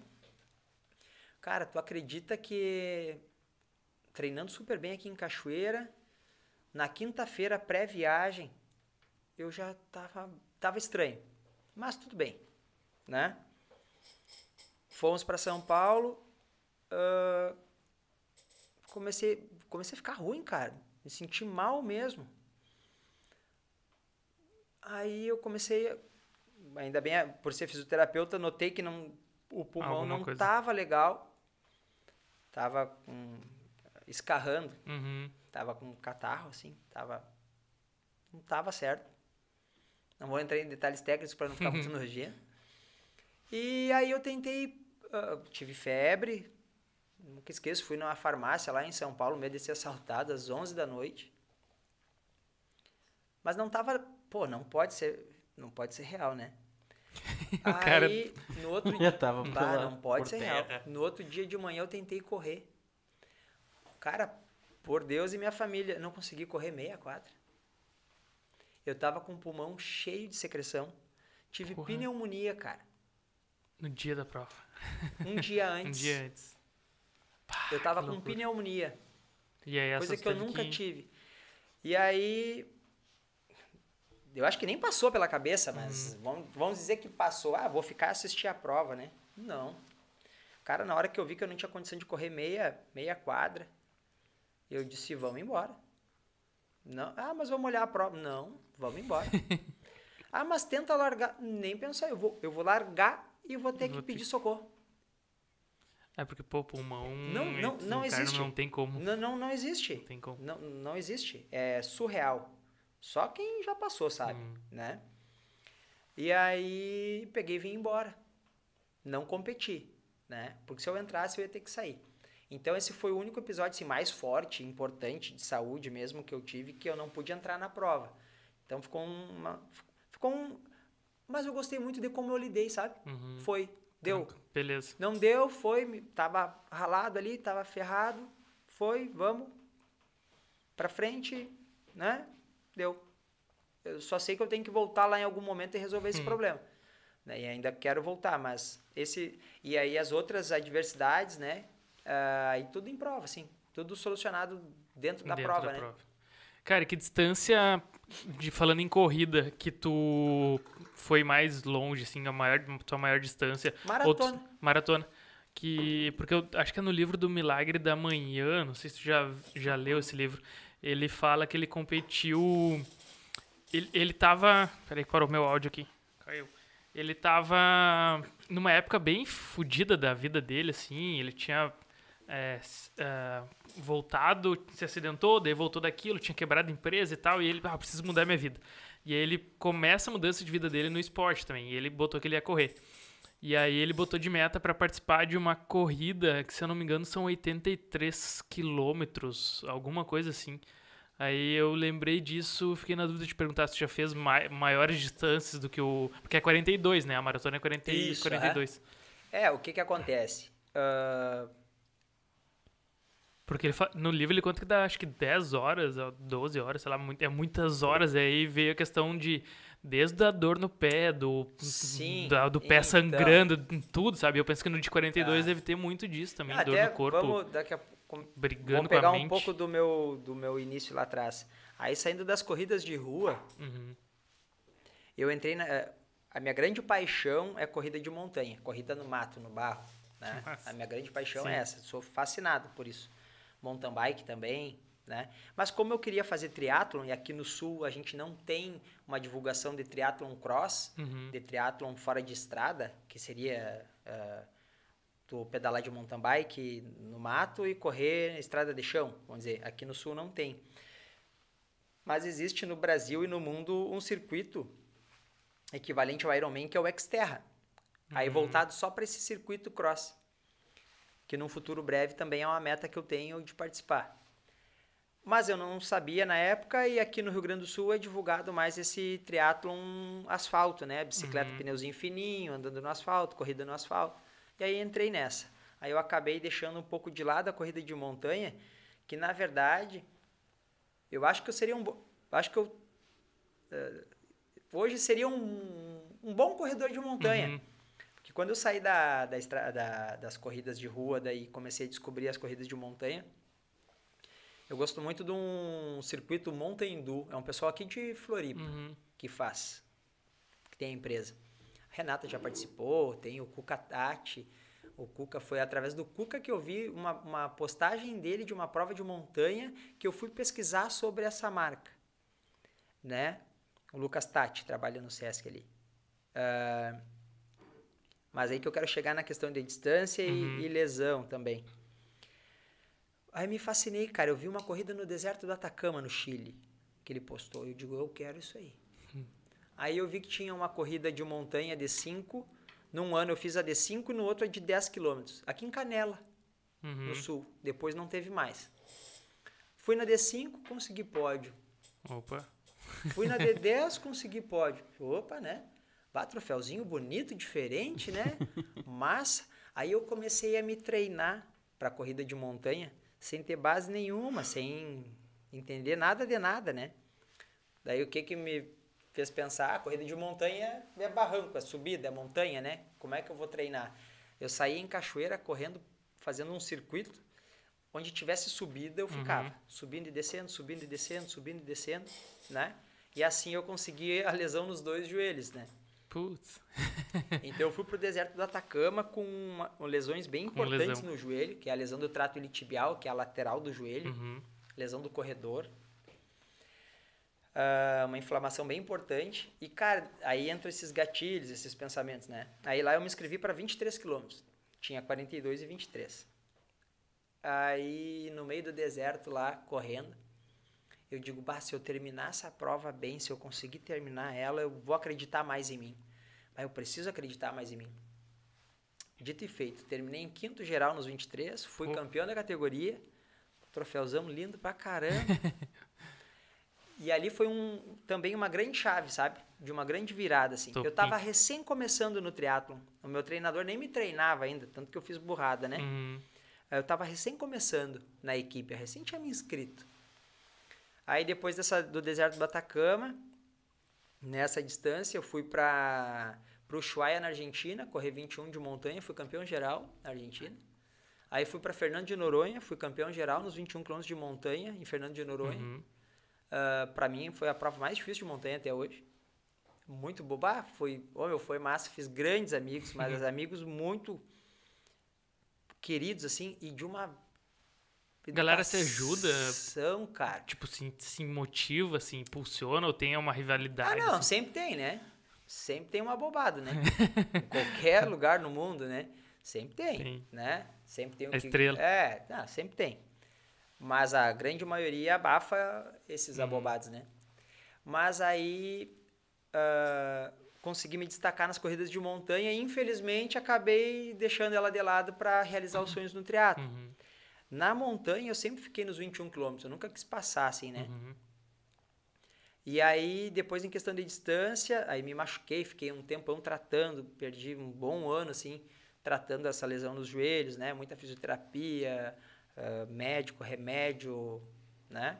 Academia, enfim, né? Tudo que precisa, precisa. se fazer para tratar uma lesão. Uh, e aí, quando eu entrei para esse sonho do Ironman, foi onde eu comecei a, a treinar maiores distâncias, né? E o máximo que eu corri até hoje foi os 42 uhum. dentro de um Ironman. Eu nunca fiz uma maratona. Eu não sei meu tempo de uma maratona, porque eu nunca fiz uma maratona. Uhum. Eu só fiz, eu fiz quatro maratonas na minha vida. As dentro quatro dos... dentro de um Ironman. Depois de pedalar os 180 e nadar os 3,800. Porra. Né? E até não tem uma maratona tão ruim. A minha melhorzinha foi 3 horas e 28. Foi um sub 4 ainda dentro Porra. do Iron. Né? Não foi tão Eu ruim. acho um baita tempo. Porra. Né? E aí, cara, o que acontece? eu ainda quero entrar também. Tu vê, é muito sonho, né? Eu vou precisar uhum. de umas duas, três vidas, né? Mas enfim, que Deus me dê saúde porque, e perna, né? Uhum. Uh, eu ainda quero entrar nas ultramaratonas, uhum. mas isso só depois ali de uns 42, 43 anos, depois que eu tiver bastante lastro, muito treino. A ultramaratona é o de 80... É, acima de 42 ali, é 50 quilômetros em diante, já é considerado ultramaratona. Aí tu vai encontrar as mais variadas no mundo, né? Tem vários desafios em várias distâncias e coisas bem bizarras, assim, se tu for procurar, né? Eu tenho algumas já em mente, assim, na qual eu sonho fazer, mas uh, são sonhos, estão ali guardadinhos para o momento certo. Uhum. Primeiro eu tenho que bater essas metas de, de hoje de curto prazo, né? Sim. Mas tem as metas aí de curto, médio e longo prazo. Mas a ultramaratona dela já não é mais uma questão de tempo, né? Tu não, tu não corre mais Tipo, pensando no, em diminuir, baixar pace e, e, tal. Bacana. Mas aí eu te pergunto, quem ganha uma prova é o mais rápido ou não? É. é verdade. É verdade. Isso é caiu verdade. um pouco. É, essa tua lógica, uhum. tá, esse teu pensamento tá certo, não tá errado. Né? Isso o pessoal falava. Sim. Mas uh, aí começou a se Quem discutir. ganha, querendo ou não, é quem chega primeiro. É o primeiro, é o mais rápido. Então é tu verdade. tem que baixar tempo, tu tem que baixar teu pace. Além né? da resistência, tem que baixar. Sem ah, dúvida. Louco, que louco. Então, Cara, quem vence é o mais rápido, né? Tem sim. que baixar tempo. Eu tenho esse monte de questão, assim, sobre, sobre a, principalmente sobre a corrida, porque é o que eu me dediquei por um, um período ah, eu onde eu botei de meta pra, de fazer. Eu nem sabia da, dos, dos nomes ali, meia maratona, maratona. E aí eu sabia que eu queria correr 20 km. E aí depois que eu fiz os 20, até me disseram, pô, porque você não correu mais um pra, pra dizer que eu fez o meia, né? O Max até se riu. E eu, cara, nem sabia que tinha esses nomes que tinha o 21. Mas eu, eu passei por muitos estágios, assim, é muito massa. Eu, essa, quando tu, Tonton até falou de, tu, de ver o brilho no olho, a tua empolgação, eu começo a lembrar, e eu acredito que toda pessoa que se dedique, passe por estágios, de, de desde ver a dor, aí é, a briga com a, com a, mente, porque querendo ou não, é, é duas horas ali. Eu, faz, eu fiz esses 20 km, acho que em uma hora, uh, ou quase duas horas. Um pace de seis, mais ou menos, sete. E, porque eu nunca fui profissional, fazia. A minha ideia era sair correndo. Sim, e sim. aí eu queria correr. Só que daí eu comecei a passar por muita coisa, assim, de, da briga com a mente, da dor no corpo, da. Uh, conheço por canelite, que eu tive que ficar um tempo sem conseguir correr também, porque a, era uma dor muito forte. E dor em todo o corpo, e dor psicológica e, e tudo. E daí começa o pé sangrar, daí daqui a pouco chega em casa, tá com os, os pés sangrando, e tu, pá, por que, que eu tô fazendo isso? É, é uma briga diária, assim. Mas a parte é, de realização e prazer e conquista e tudo que ganha com aquilo supera em mil, milhões de vezes uh, os problemas, né? Ah, sim. Então eu acho, eu indico para todo mundo assim a parte de esporte o quanto é massa, o quanto é bom, o quanto por isso que eu achei legal lá no início que tu já falou até, cara, incentivem mais, Sim. né? Incentivem mais. Porque o esporte, cara, uh, ele é a ferramenta com melhor custo-benefício. Uh, ah, para tu formar uma criança num cidadão uhum. com honra, com dignidade, com disciplina, com respeito, é o esporte. Não é, existe é, ferramenta social com custo-benefício maior do que o esporte. E acho que a terapia é mais barata também, né? Porque... Toda a vida, mas é o desinteresse é tamanho porque não gira dinheiro. Uhum. Li agora ainda esses dias a questão se, eh, se o mundo tivesse mais ciclistas, ah, seria horrível para a economia mundial. É verdade.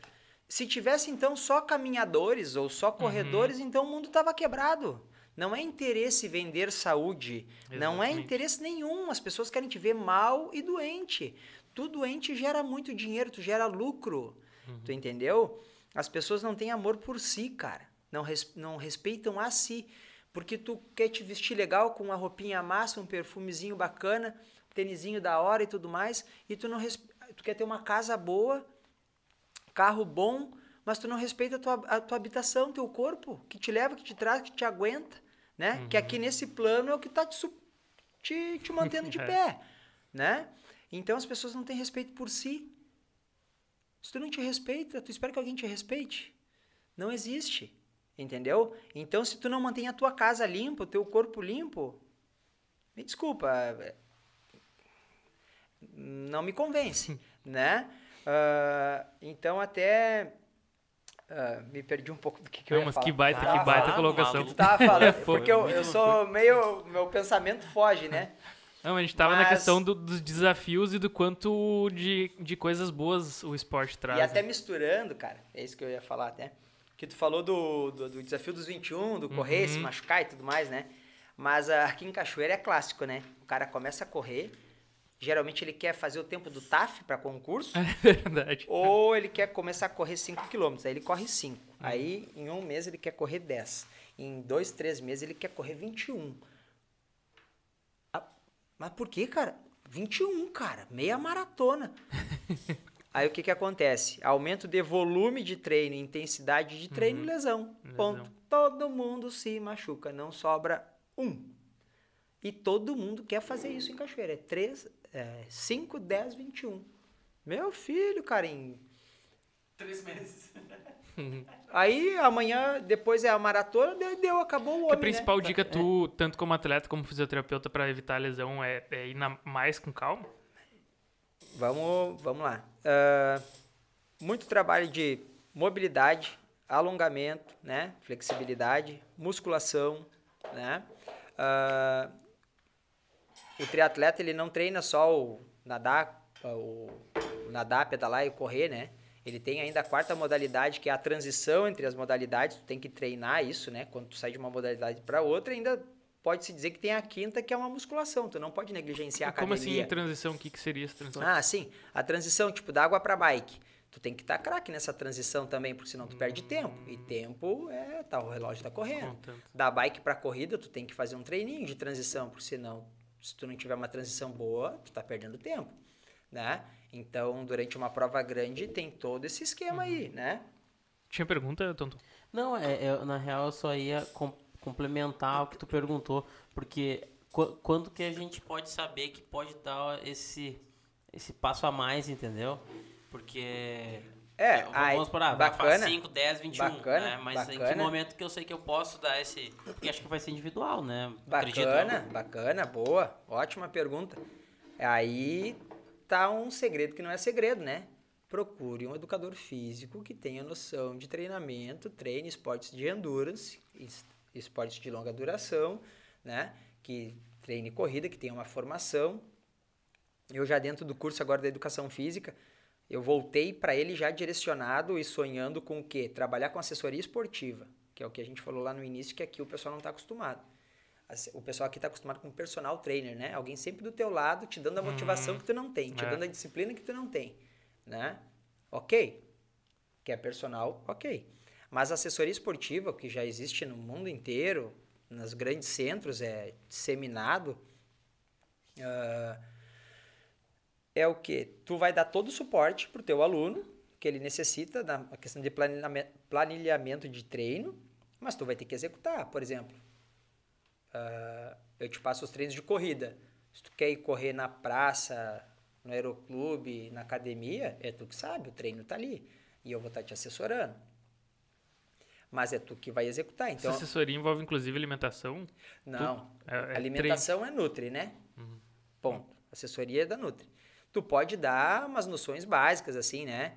É, pode trocar algumas ideias dentro da tua vivência individual, mas não que isso vá nortear o teu treino. Aí é, é a Tu, tu fazes essa assessoria hoje? Sim, então. Aí ah, através de um atleta aí, o Chicão, o Chico Feldman. Aqui Deve- comendo. É, Ah, comentou tá aí. aqui. Tem bastante, Fenômeno. tem bastante Fenômeno. comentário aqui pra gente Tem conversar uma daqui a turma pouco. massa aí, cara.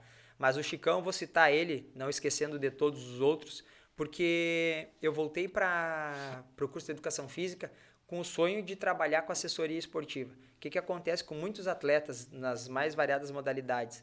O esporte é tão bom, tão apaixonante que a galera entra na educação física para trabalhar com a modalidade que ele escolheu porque é apaixonante, entendeu? Sim. Ah, isso foi meu caso também. Eu entrei pro curso já sabendo que eu quero trabalhar com assessoria esportiva. Aí o Chico apareceu do nada, aí já conhecia ele, mas apareceu do nada e disse: Ricardo, eu queria começar no triatlo. Ah, queria um, um apoio teu aí, uma, né, que tu me treinasse. Eu digo, ah, cara, mas eu não tenho essa. Ainda essa. Né? Know-how. eh, know-how, essa bagagem aí, né? Quem sou eu, mas tô na, tô na educação física pra Pra isso. para isso. Não, mas eu quero, eu quero, eu quero e eu digo, tá, me dá um tempo para pensar e me me clarear as Sim. ideias. Aí eu nunca me esqueço, fui para um triatlon ali em Osório, fui bem na prova lá, voltei mais empolgado ainda, eu digo, bah, meu, quer saber? Vamos, vamos trabalhar junto aí. Busquei um meio legal de entender como eu poderia fazer, né? Eu não divulgo muito essa questão ainda da assessoria por não estar formada mesmo. Uhum. Tenho lá os e-mails que eu mandei para o CREF para me assessorar, para saber como funcionava a questão da assessoria esportiva. Tá indo mais de boca a boca, assim, né? Uhum. Da galera. Eu tenho um grupo bem pequeno, muito bacana. Bah, a galera é... Fazem eu ter mais motivação ainda, entendeu? Mais disciplina ainda. O- Aumentou o nível, a régua subiu, né? E aí eu cheguei pro Chicão e disse, bah, meu, vamos, vamos grudar. E tá aí um cara que vocês vão ouvir falar também. Fora aí, toda outra turma que tá ali comigo. Mas ele que me deu esse start, né? Sim, sim. Ah, de começar já. Então, agora eu me formo no final do ano, a ideia é dar um upzão, né? Dar uma, uma, uma alavancada maior ainda nessa questão da assessoria a partir já do ano que vem. Aí dentro do eh, nesse período que eu estou cursando educação física, já direcionando para a área que eu quero, eu fui para o Rio de Janeiro, fiz o curso do nível 1 e nível 2 técnico de triatlon pela Confederação Brasileira. Então eu já tenho a forma, uma formação técnica, assim, vamos dizer, com a chancela da, Federação, da Confederação Brasileira de, de, de, de Triatlo, né? E, cara, a minha ideia é trabalhar dentro da educação física, claro, com personal, uma coisa mais personalizada, mas muito assessoria, né? Ah, e claro, o que, que acontece na assessoria? Ah, quarta-feira, né? Vamos dizer, o Dia Mundial de Pista. Todo mundo, aqueles tiros de, de intensidade, Sim. de velocidade, né? Ó, vou correr às 9 horas na pracinha da Soares. Pô, tu tem horário, tá livre? Bora lá, todo mundo, né? Ó, ah, todo mundo pode às 7 da manhã? Beleza, só que eu vou estar lá na pracinha, vamos trocar uma ideia, normal, tranquilo, suave, mas tu vai executar o teu treino, que tá prescrito para ti, eu vou executar o meu, Sim. Né? Se em algum momento encaixar, a gente tá junto, né? Então a Que gente massa. treina muito junto também Show. né? Mas é bem individual e, na dúvida, procure um educador físico. Porque o que, que acontece? Ninguém procura. Ou vai na internet, que, tá? Não vou nem entrar no mérito. Ah, ou vai por achismo. Ou por um amigo que trilhou um caminho e tu vai atrás dele. E o cara acha que sabe, tu acredita nele e tá tudo certo ou errado. Entendeu? Mas na dúvida, educador físico. Alguém que treine, que entenda sobre, né? Assim como nutrição. Nutricionista. Ponto. Nutricionista. Lesionou? Ah, precisa do auxílio médico? Médico. Físio? Físio. Cada um no seu. Cada macaco no seu galho. Cara, ah, agradecer novamente nossos patrocinadores. O Chico já estava me chamando a atenção aqui. É, Solução em Mídia Visual e, a, e o Cicobi, né? Gratidão, Cicobi, é, Cooperativa de Crédito aqui de Cachoeira do Sul. Inclusive, agora já dá para contar, porque já tem um adesivo grande ali. Eles vão abrir uma. Ali na 7, Rua 7 de Setembro, para quem é aqui de Cachoeira. Vão abrir ali na 7 também, em breve, uma nova um novo Cicobi ali na 7. Ahn, então a galera que é daqui, porque já tem um lá na Zona Norte, a galera que é aqui do centro vai ter uma, uma agência Cicobi aqui na 7 também, logo mais, logo em breve. É, a gente tem um monte de comentário aí, né, Tonton? Tem, tem, tem bastante comentário. Deixar tu... Ah, a galera aqui ah, começou aqui, ó. É, o Clisman, a lenda do esporte cachoeirense. Abraço, gurizada. O Clisman é meu compadre, um abraço pra ele lá. Daniel Lage botou umas palminhas aqui. Guilherme de, Guilherme de Brum. Esse é fora de série, tanto como atleta como pessoa. Aí tem uma pergunta que daí, uh, se precisar que eu repita, como ela tá lá em cima, né? Depois eu repito. É o, tria o Paulo Machado. O triatlo é um esporte caro. Para ser competitivo precisa de muito investimento. Uma pergunta. O Arthur Moraes Fagundes. Ricardinho, grande pessoa e atleta. Foi um dos que me colocou nesse mundo do esporte. Grande inspiração. Gustavo Schoaire. Grande profissional, atleta e treinador uma honra poder andar ao teu lado. E, Lucas Santos. Esse cara me representa a grande pessoa, grande atleta, um exemplo para todos que gostam do esporte. Uh, Lucas Santos colocou de novo. Faz diferença para o esporte Cachoeira do Sul. Júlia Costa colocou exemplo. Ana Luísa. Ah, esse Sobia. sobrenome aqui. Sobia. É, é, era mais fácil do que imaginar. Aí, Ricardo, grande incentivador. Já está convencendo o apresentador. É, boa. a Aninha, vamos rapidinho, a Aninha começou, precisou vir uma mulher de São Paulo, ela é paulista, uhum. professora do UFSM, precisou vir uma mulher de São Paulo para nos representar no triatlo, nos representar no ciclismo, uhum. né? Uh, hoje é ter, terça. terça. Domingo, já a primeira vez numa prova de ciclismo de estrada, quinto lugar na estreante, Massa, representou. Parabéns. de bola. Parabéns para Ana Luísa. Uh, Lucas Armando da Silva Bica, da Silveira Bica. Ricardo é fera. Ele motiva todos à sua volta, ensina tudo nos detalhes para que todos evoluam, aprendam o máximo. É um exemplo de atleta profissional e de amigão. João Francisco Feldman, Dali Galo Cinza, Destemido, grande incentivador. Conan tá batendo na porta, avante. Cristiane Alves botou monstro. A França foi brutal. O pedal principalmente. Não tem como não baixar a imunidade. Ela comentou assim. Ah, sim. Francisco Choaire. Francisco tá, tá, traba era pra estar tá trabalhando. Francisco Choaire. Ricardo é top demais. Baita exemplo de pessoa e atleta. Tá aumentando o Ibope. É. Ah. Paulo Machado colocou, Ricardo, sobre nossa cidade, quais os principais projetos para o esporte? Tu acha que seria interessante dar prioridade? Foi as duas perguntas, foi o Paulo, o Paulo Machado que fez. O Paulo Machado tá sempre curtindo, sempre presente, né? sempre presente, sempre nas, Nossas, nas nossas lives. Mas antes de tudo, pessoal, aproveitar todos eles que ainda estão com a gente aqui. No início eu me esqueci de falar, né? Pedir para compartilhar. Isso, compartilha, comenta, uh, uh, se inscreve no nosso canal, vai lá no nosso, no nosso Instagram, segue a gente lá no podcast.caixa aberta Lá, segue no link da bio, lá tu vai conseguir ter todas as nossas redes sociais e acompanhar onde tu achar melhor. Mas dá uma força ali, no, principalmente no YouTube, né? Para que a gente consiga desenvolver melhor o nosso trabalho e, e que, ele, que o, YouTube comece a entender que o nosso trabalho vale alguma coisa uh, e entregue para a galera. Então eu vou te repetir as duas perguntas do Paulo, tá? E se quiser, pode responder agora, pode responder quando tu quiser. A primeira pergunta dele é: o triatlon é um esporte caro? Para ser competitivo, precisa de muito investimento?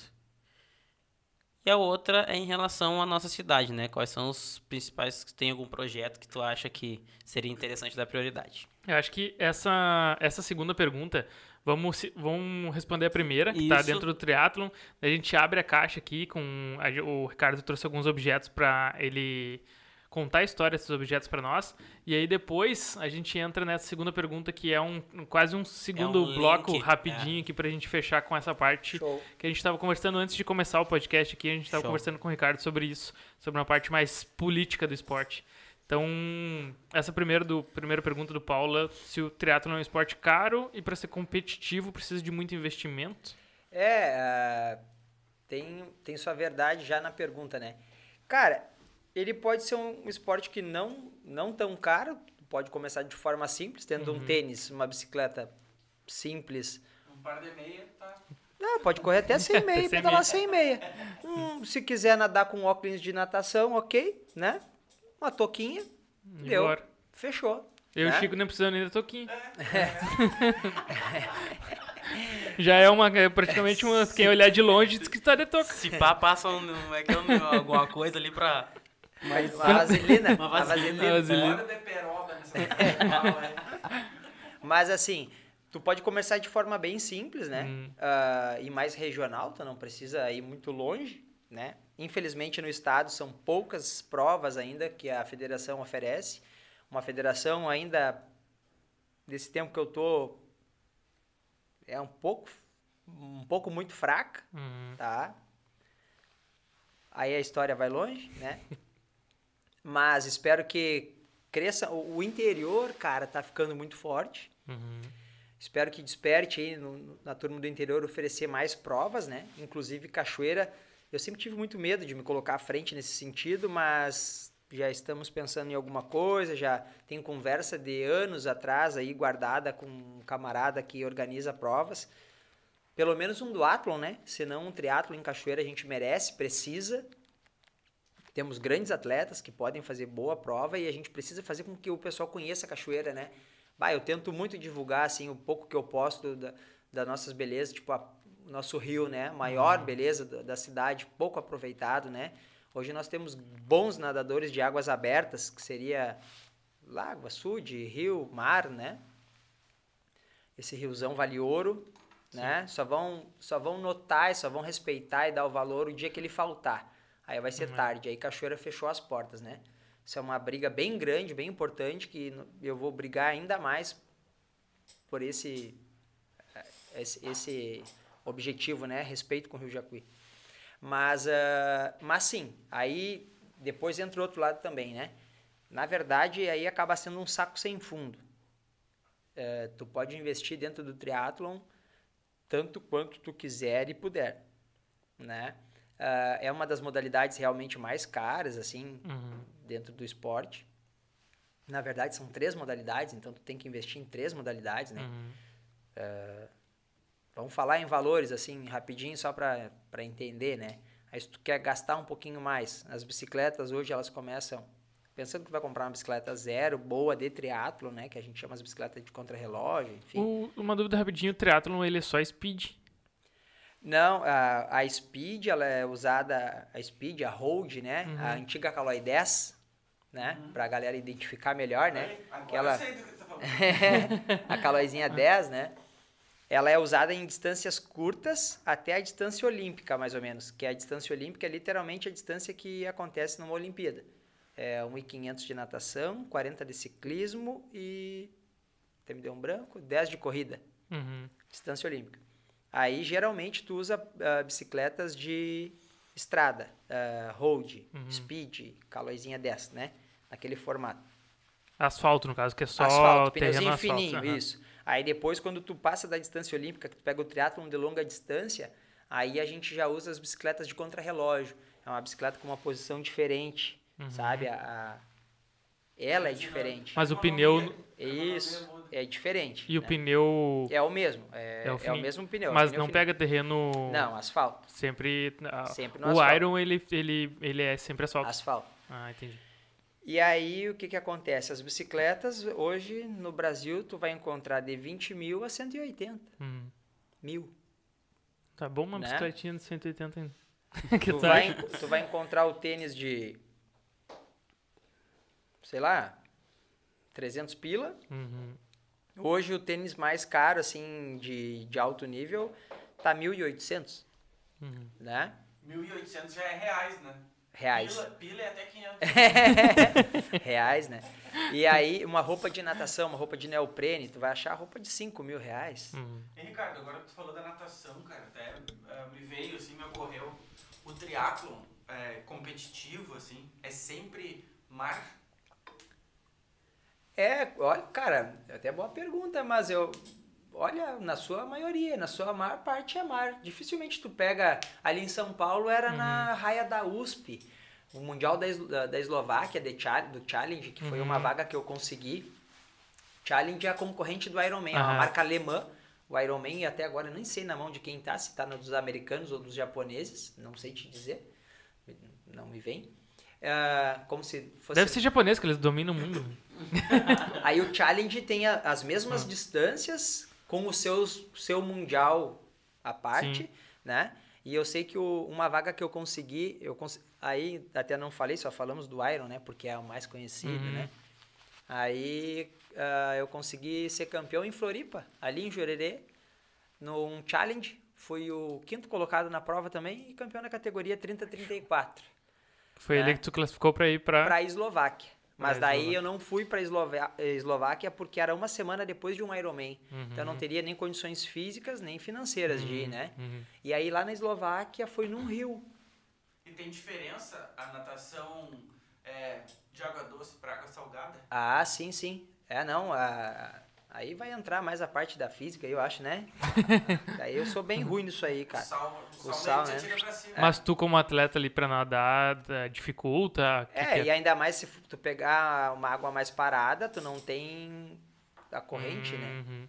Claro, a corrente ela vai estar contra e a favor. Aí, né, vai ter que conseguir usar ela ali de maneira favorável, mas tem essa influência sim, né? E, real- e água de rio é mais pesadinha do que uma água de mar, né? Então é e aí se tu tiver o nesse caso eu soube por um amigo que foi na prova e depois vendo um vídeo que claro, tu subia, tinha uma parte que tu subia o rio nadando e uma galera ficou meio estacionada, parada. É que nem Pô. aqui no Rio Jacuí, aqui a gente sobe e desce o rio, né? Pá, E- subir deve ser é, muito. foda. Então tem uma diferença. Mas aí tem um- um lugarzinho certo pra subir. É, tem. Ah, na verdade, o remanso na na- nas margens do Uhum. rio tem um remanso que te faz subir, né? Ah, Ele ajuda a subir Show. na, na margem do rio. Quanto mais pro meio, mais difícil. Sim. Ah, Eu, só, eu, eu, tu falou ali das, das formas de algumas bicicletas, eu só lembrava da, da Caloi 10 quando tu falou ali. Uhum. Aí tu falou agora da bicicleta contra relógio, eu não sabia, não, você já conhecia? Não. Eu não conhecia. Daí eu fui dar uma Não sei. olhada aqui, a, da- a imagem dela, ela é bem diferente, né? E o que que, o que, que é que difere assim, uma, da, uma da outra, nessa questão das bikes, assim, o que, que é que tu... Aham, Ah, que foda. E, tipo, o que que ela, vamos supor assim, eh, te, te é A pra aerodinâmica, beneficiar é, e tudo mais, aerodinâmica sentido, e assim? até mesmo o uso da musculatura muda um É, pouquinho, ela preserva um pensei. pouquinho mais a perna para correr, digamos assim, Ah, e tu fica numa posição mais aero ali, né? Então tem uma diferença bem importante, assim. Não Dentro- é pra descansar. De- não, dentro do ciclismo de estrada, das grandes provas, agora vai começar o Tour de France. Uhum. E até depois ali com a, com a caixinha eu posso contar uma passagem bem bacana. Ah, os ciclistas de estradas, tu pega essas grandes provas, eles andam de Caloi 10, né? Na devida proporção Sim. com as speedzinha e eles têm um momento de uma prova de contrarrelógio, que daí é uma, uma distância mais curta e eles usam esse tipo de bicicleta. Uma etapa da prova é contrarrelógio. Essa bicicleta tem a impre- a impressão que dá é que ela é bem pesada. É, aí então, o que não dá para entender, tá? Mas custo Brasil, como tudo, né? Ah, não tem como entender o valor, o preço, né? O valor a gente entende, o valor de uma bicicleta hoje para mim eu poderia descrever para vocês. Por incrível que pareça, eu que nunca fui um ciclista, hoje sou um apaixonado por bicicleta, né? Sim. consegui me apaixonar por bicicleta. Então, tu vê só. Mas o preço não tem como tu entender, né? Ah, o que que acontece? Essas bicicletas, quase na sua totalidade, não, é, totalidade, elas são de fibra de carbono. Elas não são nem de alumínio, nem nada, vamos dizer assim, são umas Fórmula 1. É de fibra de carbono, então ela é relativamente leve. Aí, o que vai deixar ela pesada é o, o- todo o conjunto, né? Rodas, Os periféricos. é, isso. O grupo que vem nela ali, né, de marchas e tudo mais. Aí a marca, as marcas são malandras, né? Elas vão te vender. Tem um grupo mais simples, que é mais pesado, tem um grupo melhor, que é mais, Mais leve. leve, e aí vai no teu bolso. Mas elas são de fibra, fibra de carbono, inclusive as rodas de competição que a gente tem são de fibra de carbono. Show. Então é um material mais leve, né? Mas, cara, tu sabe que eu, eu aprendi, eu aprendi aqui no podcast até, Hum. que bicicleta, pra mim bicicleta tinha duas rodas, uns ferros trançados ali, o cara se Uma barra equilibrava. forte. É, ah, o Leandro veio aqui, o Leandro é um cicloturista, ele fez uma viagem de bicicleta louca, assim, cara, quase 20 mil quilômetros de bike, fez toda, todos os Estados Unidos lá e veio descendo, veio da Colômbia até Cachoeira pedalando, e ele contou que quando ele foi começar a viagem, ele comprou uma mountain bike, que foi o que falaram pra ele, pá, que adiantava. Ele chegou lá, é mountain bike, durou acho que dois meses, assim, e começou a se despedaçar literalmente. E ele via que passava muito mais trabalho do que os outros caras que estavam que ele acabou encontrando lá para acompanhar. Ele trocou a bike dele por uma bike que parece aquelas de tiozão que freia pedalando para trás. Aham, torpedão. Banha, uma bike muito, a bike dele é muito conservadora, assim, nada speed, nada. Sim, sim. Bem estranho. E ele falou que foi a melhor coisa que ele fez lá, porque ele carregava 50 quilos de, Imagina. de, de Equipamento. tralha, de equipamento e coisa. E a bicicleta mountain dele, que era top aqui no Brasil, lá se desmanchou, né? Tu Aguentou a metade. Então, aí agora tu tava falando da bicicleta e da diferença de bicicleta, né? A, a gente que é leigo, pra mim é tudo igual. Ah, quem olha não Pra mim é diz. tudo igual, Não tem mas- nem noção, na verdade. É. A galera não tem nem noção. Mas eu entendo, cara, que a, a, a força que, que demanda do equipamento, a estrutura do equipamento para tu poder competir nesse nível alto, ela, ela É. tem um valor, né? Não é, É, mas eu vou te dizer assim, ó, aí o, o pessoal às vezes usa isso aí como uma desculpa para não fazer, né? Então não faça, mas não usa como desculpa. Porque, cara, o que vai te fazer um bom atleta é tu ser e estar treinado, é perna, né? É pulmão, é coração, Hum. né? Ah, já vi muito atleta com material bem inferior ah, dando show e pau em muita gente com equipamento melhor. Isso aí é óbvio, né? Ah, não adianta ter uma Ferrari e não saber Não dirigir, saber dirigir. né? Então, assim, antes de tudo, é treino, é estar condicionado, né? É se dedicar. O resto é resto, literalmente, né? Óbvio que com o passar do tempo tu quer ir dando uns Uns uma melhorada, upgrades. né? Uns Hum. upgrades ali, né? Mas assim, isso é consequência, é tempo, é lastro, é, é ver se realmente tu vai conseguir ficar dentro da mo- modalidade, se realmente é uma paixão, se tu quer aquilo pra tua vida, né? Então, assim, eh, tem quem possa ir Uhum. por vaidade ou por ou ache que isso é uma motivação, entendeu? Se daqui a pouco o cara ficar comprando material e a motivação dele ele pode, errado não tá. sim. Não existe certo e errado, né? Exatamente. Eu mais do que nunca hoje no mundo sei que não existe certo e errado, Muito bom. né? Muito bom. Cara, ahn, vamos abrir a caixa aqui então. Mas ah, acho que respondeu a pergunta do Paulo, né? Sobre, sobre o custo para Ah, ser um atleta até, de triatlon. Como ele deve estar aí ainda, porque eu sei que ele dá uma moral pra, pra turma, mas ele quer saber tanto porque ele vai começar. É só Olha, isso que eu botou, na, quero botou na prensa. Pô, agora E, Botou tá, na e prensa. outra, e tá na mão já. Se a desculpa, a bicicleta tem bicicleta esperando lá pra ele lá. Se precisar de um tênisinho, eu tenho, tô óculos também. Toma. Então, Toma. Toma. Quero ver ele Tá- colocar agora tá a- amanhã. ele tá mais pro corre, pedala e tá, nada, e né? nada. Eu quero, Tá eu quero ver agora o. Paulo colocar o próximo comentário dele É. dizendo assim, ah, começamos amanhã. Responde aí, Paulo. É. Eu já vou, se tu disser começa, eu começo junto. Paulo. Vai botando a prensa junto. Ah, então, respondido, dá pra, dá pra começar sim, é, com, pouco, com pouco investimento. E, obviamente, se quiser, como tudo, né? A semana passada a gente tava com um músico aqui, do violão começa em não sei quanto, bem pouquinho, mas se vai a milhares de reais. É. Então, como tudo na vida, dá pra começar. Que, o que precisa mesmo é começar, né? Como o Ricardo falou Sem lá dúvida. que precisa começar. Vamos abrir a caixa, vou deixar tu abrir. É o nosso bloco onde o convidado traz um, um objeto para que tenha algum significado especial e que ele possa contar é, a história disso. E aí tem a ver também com, com, os- com as grandes conquistas do Aê. Ricardo, Show. as medalhas. Cara, Conta pra nós essas duas fez medalhas uma aí, força Ricardo. pra pegar a caixa pra botar aqui. É. Eu, eu quero botar Pô, a são na- pesadonas. vocês tão Quem tá assistindo aí as Cara, medalhas é, são... até quando tu me falou, né, tá, de algum objeto, eu digo, nossa, que, né? Aí até ficou meio subjetivo, porque tu comentou da medalha do óbvio, né? Porque, cara, essas duas medalhas aqui, realmente, elas são a peso de ouro, né? Não sei nem que material é esse aqui, mas com certeza é um metal barato. Mas elas são muito bonitas e eh, elas têm um peso de ouro, né? Tem muito suor, muita dedicação, Uhum. né? Por trás delas, elas elas não têm preço hoje, né? Uhum. Eu não conseguiria botar um preço nela. O valor é, é- não, não tem, né? Isso aqui é sonho, né? É sonho E anos de... e anos de treino, né? Diários, 365 dias por ano. Hoje eu treino na média de 3 horas dia, Uhum. né?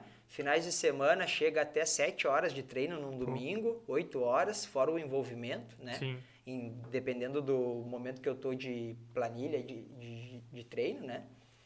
Mas, então os treinos são diários. E, cara, e aqui foi... é, é, eu ainda não organizei lá em casa o meu escritóriozinho, digamos assim, né? Uhum. Então, falando em disciplina e motivação também, essas duas medalhas, elas estão... Quando a gente consegue a vaga para o Mundial, eles dão uma medalhinha, assim, tipo uma moedinha. Bacana, né? Tipo assim, conseguiu a vaga, né? Aí, claro, passa ali do lago e paga. né? Faz parte. Faz parte. Mas elas estão num lugar estratégico onde todo dia eu olho para elas. Todo dia eu vejo, todo dia eu venero, todo santo dia. Eu, elas estão num lugarzinho que todo dia elas não estão guardadas. Lembrando. né? E eu, cara, eu guardo todas as minhas medalhas de sempre, desde sempre. Desde o meu último lugar numa natação, numa competiçãozinha, quando eu era criança lá no Clube Rio Branco, que eu fui o último a chegar, o único a não usar sunga, eu usava calção de futebol. Ah, Raiz. Raiz. ruim mesmo. Aí eu guardo todas as minhas medalhas de futebol, de tudo, né?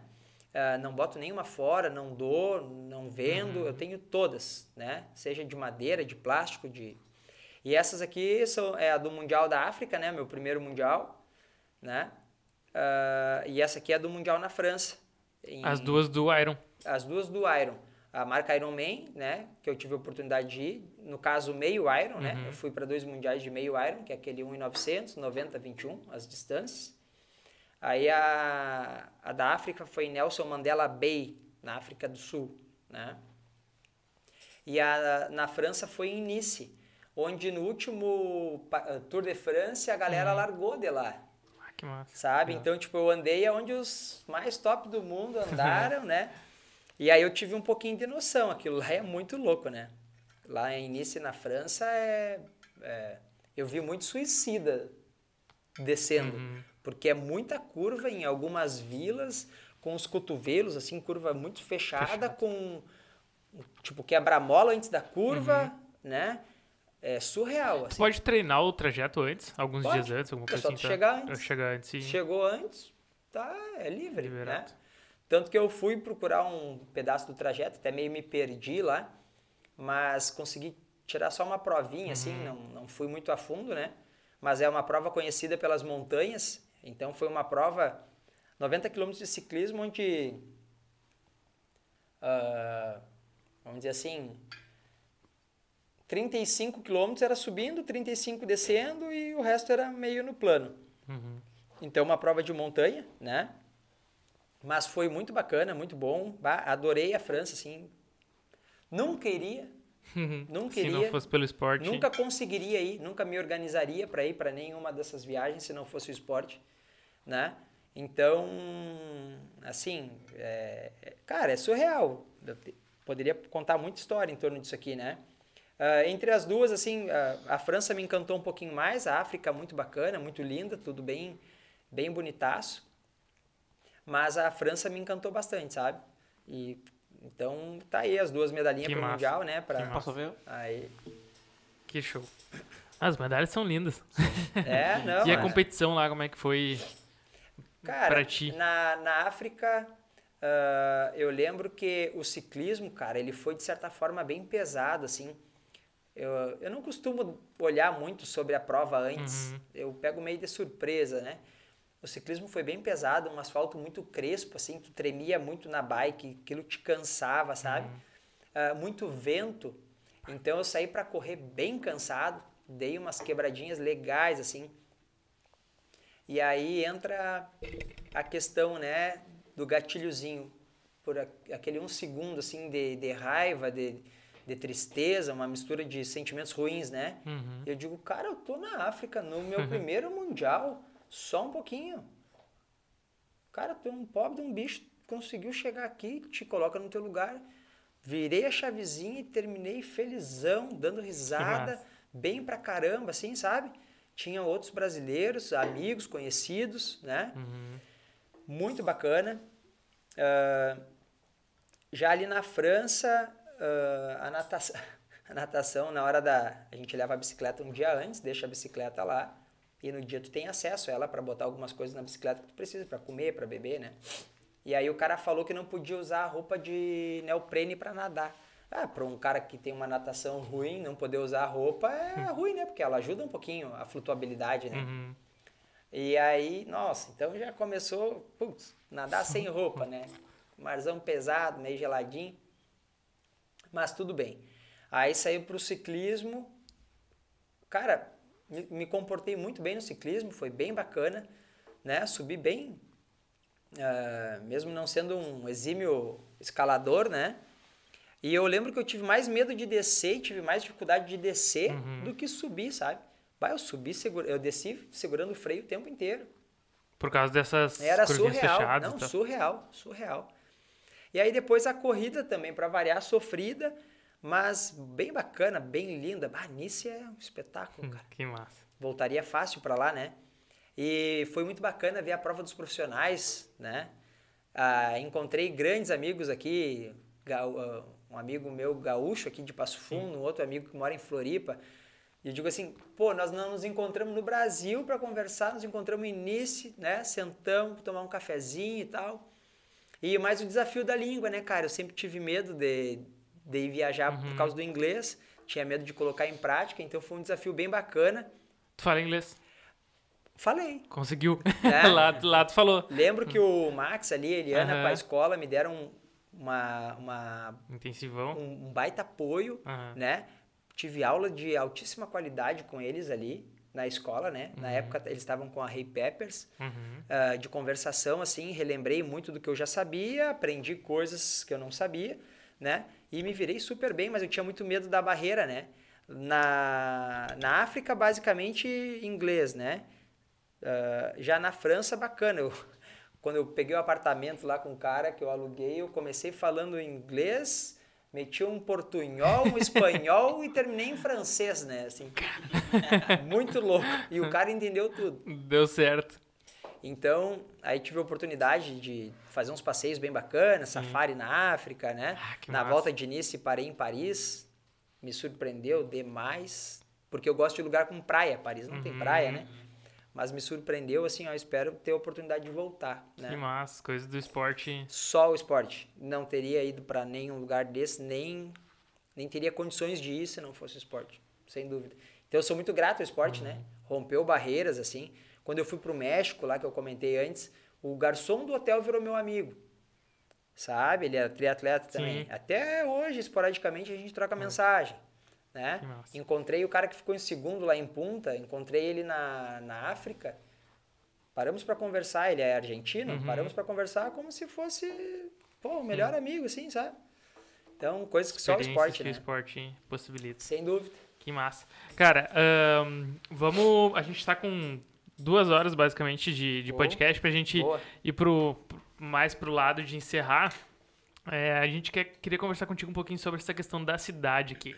Entra na pergunta do Paulo, é, do que a gente estava falando antes de entrar aqui ao vivo com a galera, sobre tanto projetos que tu já conseguiu trazer, coisas que tu conseguiu trazer para a cidade. Tu entrou não só. Tu entrou de cabeça no esporte, mas não só por ti, né? Tu tá fazendo coisas pela cidade.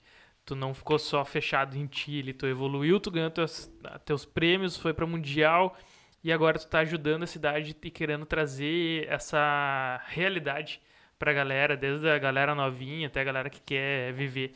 Então, acho que dá pra começar pela pergunta do Paulo e que tu que tu lembrar assim de coisas que tu quiser contar a respeito de projetos, porque seguido eu vejo tu publicando coisas relacionadas à, à parte mais política do esporte. Se tu quiser trazer, Sim. fica à vontade.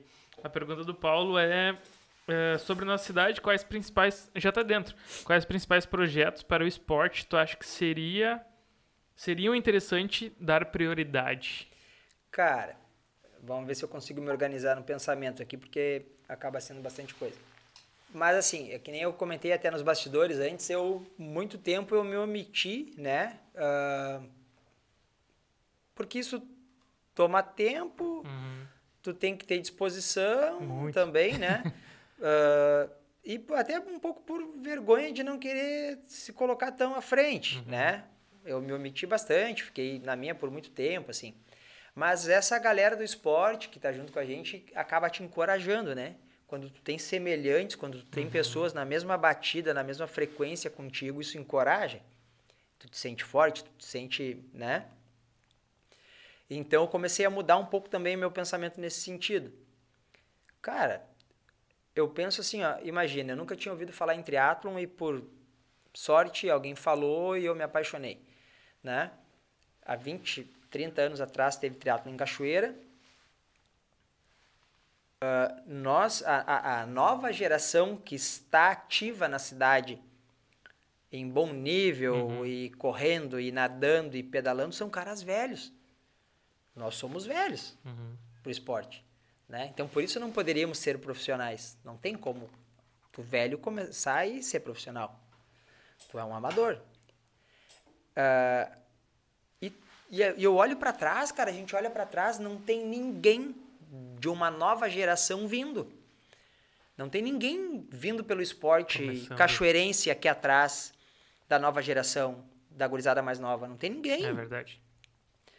Ah, eu vou continuar competindo, eu vou continuar fazendo a minha de qualquer maneira. Com ajuda, sem ajuda, porque na verdade a ajuda que eu, que eu tenho, que eu preciso, é da minha família, basicamente, né? Então, assim, eu não dependo de governo, não dependo de Uhum. prefeitura, não dependo de ninguém. Aliás, nunca ajudaram, Uhum. É verdade. né? não é interesse, entendeu? Isso não gera dinheiro, não gera muito voto. Futebol É. gera voto, né? Tu pega a grande massa, né? Mas tá tudo bem. Não tem arquibancada pro. É, não tem arquibancada, né? Bem nessa. Mas assim, cara, então esse lastro ele não pode existir, isso não pode ficar uma lacuna vazia aqui atrás. A gente tem que trabalhar para isso mudar. Mas o que que acontece, cara? Uma cidade de 200 anos não te oferece nada de esporte, nada. Nada. Uma cidade com 200 anos não tem uma praça. Não tem uma pista de atletismo, não tem um centro esportivo. Como, cara? Que cidade pobre? Quem é que passou por essa cidade? Quem foram os governantes? Quem foram os vereadores? Quem foi prefeito? Quem foi secretário? Nada. 200 anos, tiveram 200 anos, não fizeram porra nenhuma. Desculpa a verdade. palavra, mas daí já mas é verdade, vai pra é esse verdade. lado aí. Então chega. Enquanto nós estivermos num grande grupo que a gente está tentando montar, né? ah, a gente quer a união de todas as modalidades, desde o laço, o skate. Ontem estava conversando com a mãe que trabalha com o grupo da patinação, que eu, bah, eu nem sabia, não estava tão ligado que tinha patinação, coisa mais linda do mundo. Ah, lutas, a Marcela teve aqui. Uhum. Porra, tia, olha a história da maluca, meu. É. Né? Aí, a gente tem muita galera boa aqui, né? Muito. Cachoeira, Cachoeira é um celeiro, cara. Precisa ser val- valorizado, precisa ser reconhecido, entendeu? Sem nenhum estímulo, né? Nenhum, é por si, né? E, e outra, ah, a gente precisa formar, né? Formar novos e bons cidadãos, ah, cidadãos dentro do esporte. Então, o que que acontece? Uma cidade... Porque assim, cara, às vezes as pessoas confundem, tá? Na política. Dinheiro da saúde é da saúde, dinheiro do esporte é do esporte, o dinheiro do carnaval não vai vir para a saúde, né? É. Tem muito dinheiro em âmbito federal que a cidade não busca por incompetência, por não ter pessoas capacitadas a fazer projetos e apresentar, por preguiça, por desleixo, por desconhecimento, por comodidade. Essa é a verdade. É. E eu sei de fonte segura que muito, muito dinheiro foi perdido por dinheiro foi cedida a, a- apresentada a emenda para a cidade e a emenda não foi usufruída, não foi ah, destinada ao município por não ter sido cadastrado lá no cadastro que eles têm. Então, tipo assim, o cara te ofereceu dinheiro, tu esqueceu ou não cadastrou para receber. Falta de interesse. Tchê, Que falta. não. Entendeu? Então, assim, isso tem que mudar. Ah, tu proporciona. Bom, na pandemia logo se, logo se vê que tu proporcionar ambientes, locais onde tu possa. Uma cidade bonita, limpa, gostosa, que tu possa ter uma saúde mental, que tu possa ter ah, boas sensações Uhum. para ti, com a tua família, com os teus filhos, com os teus cachorros, o que for. Isso é saúde pública, isso é saúde mental. Isso ó, reflete no corpo, reflete no teu Com trabalho, reflete em quem tu é, como tu age, né? E o pessoal não entende isso. Esporte, esporte é saúde. Esporte é saúde, é prevenção. O resto é doença. Né? Exatamente. Exatamente. Esporte é saúde, é prevenção. O resto é doença. Não é a área da saúde, não, é a área da doença. Né? A educação física tem esse poder, trabalhar com a saúde. Né? Então, assim, tu pega a cidade, aí tu pega a Pracinha da Soares, único local da cidade que é uma praça onde todo mundo vai. Uhum. Desfilar, passear, o que for. Única praça na cidade, cuidada pelos moradores, agora a prefeitura até, depois de tanto, vai lá e dá uns pitacos. Cara, uma cidade de quase 90 mil habitantes, ter uma praça num bairro nobre, né? Nobre, né? Que isso, cara? Tu não tem uma praça no coração da cidade que te chame, que te convide, É. que tu possa usufruir com a tua família, que tu possa oferecer aos teus filhos, a nova geração. ah, Que aquele incentiva, né? gosto, aquele incentivo ao esporte. Isso é um absurdo. Então a nossa briga agora com outros colegas é que, que no coração da cidade comece a ter esses ambientes para tu instigar as crianças a praticar diversas modalidades esportivas, né?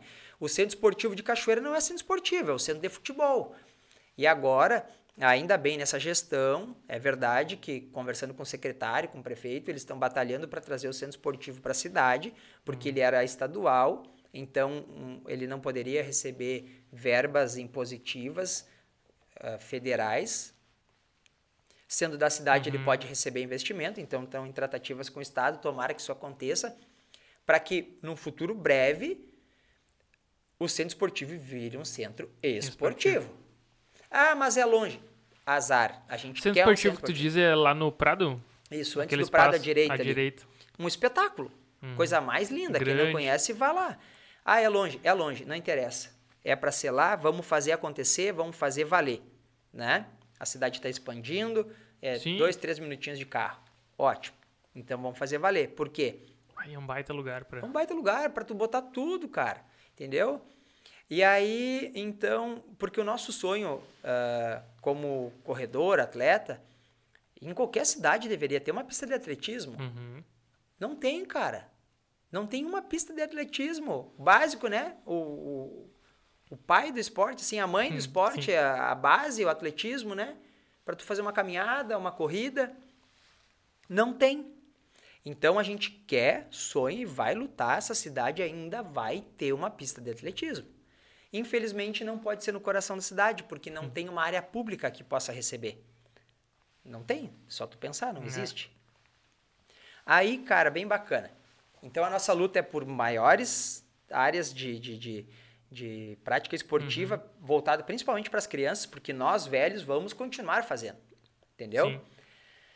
Ah, e aí, numa conversa com um amigo triatleta, o deputado Márcio Biolk, né, do MDB, ah, de maneira bem informal, eu digo, cara, tu precisa ajudar a minha cidade aqui, bom, né, dá uma mão. Ele disse, não, te mando uma emenda eh, impositiva, né, de um valor X, acabou vindo uma emenda de 250 mil. E, claro, a gente gostaria de investir numa pista de atletismo, não tinha como, né? O que, que a gente resolveu fazer? Cara, fazia muitos anos que eu sonhava e via aquela área abandonada da Praça Honorato, quem sobe, né, à direita. Do lado do mercado ali, Isso. é um. isso. E aquela área abandonada, eu, o ex-secretário de esporte, o Rafa ah, e o pessoal da arquitetura e urbanismo da UFSM fomos lá, conversamos, o pessoal fez um projeto magnífico de revitalização daquela área. Apareceu uma emenda impositiva de uma outra deputada na cidade. Eles pediram se poderia se usar aquele projeto já com essa verba e nós, óbvio que sim, não interessa quem é o pai, tem que se executar. E aí esse dinheiro que o Márcio Biolk, que é ah, meu amigo, ah, mandou para a cidade, nós pedimos então, quando formalizamos a entrega na prefeitura, que esse valor se some a dessa deputada, para que esse valor total possa fazer com que o projeto seja executado na sua amplitude, assim, o mais perto do 100% Sim, possível. E esse projeto contempla o quê? Pistas e, e- e- e modalidades variadas naquela área. Voltado, claro, para adultos também, Mas essas pistas basicamente de ciclismo, patinação, vo- voltada para a criançada, para a formação de novos atletas, né?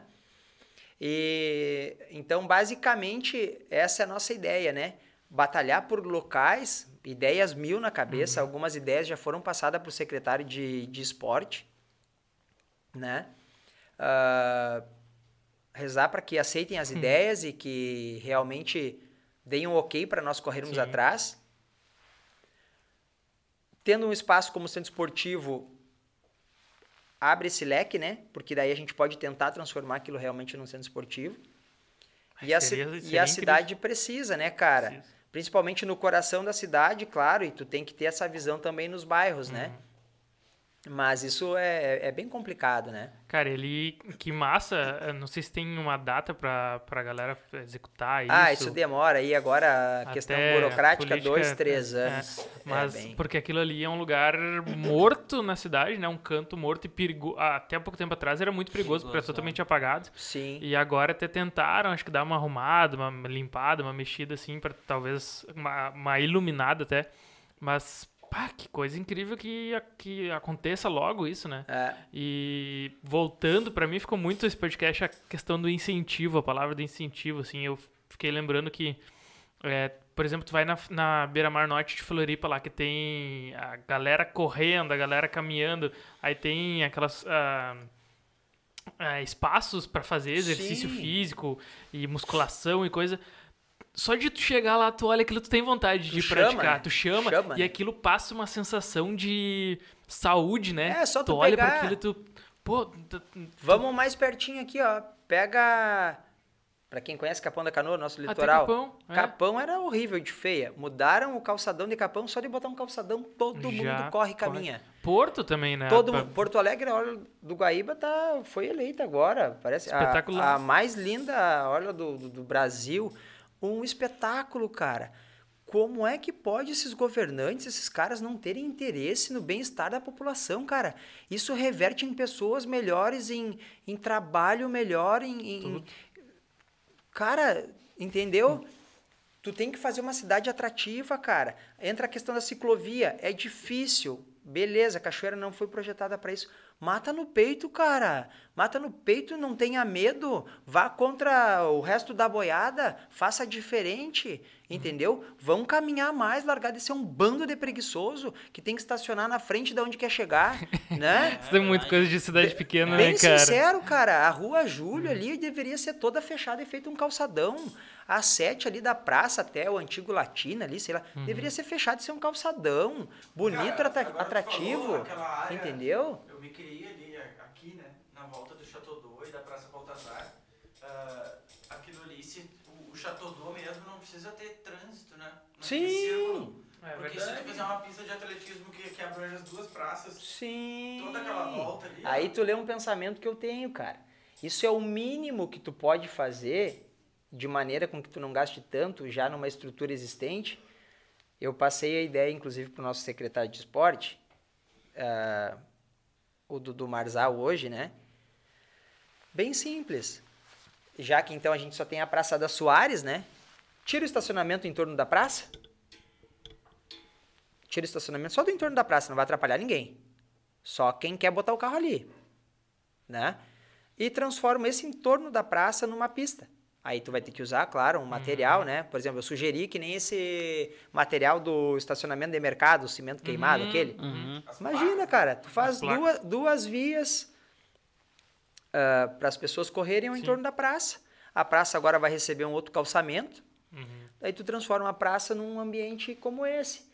E aí tu pode pegar nos bairros, pontos, assim como tu falou, e tu transformar o entorno das praças numa pista, Uma pista. né? De caminhada, enfim, por menor que seja. Tu tem que pensar na qualidade de vida também das pessoas de idade, cara, né? Até É. porque Cachoeira tem muita pessoa de É uma idade cidade que velha. Quer, quer praticar exercício, né? Quer... Sim.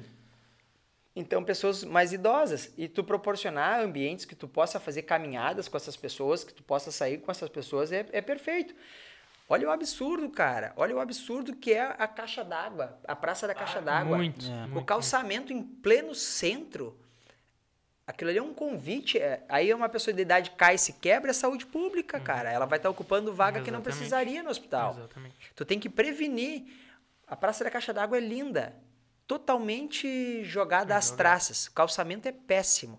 Para não dizer a quadra, eles arrumaram até na gestão passada, Hum. ficou bem bacana, bem bonita, a galera usufruindo, jogando basquete Sim. e tal. Ficou super bacana, mas só, né?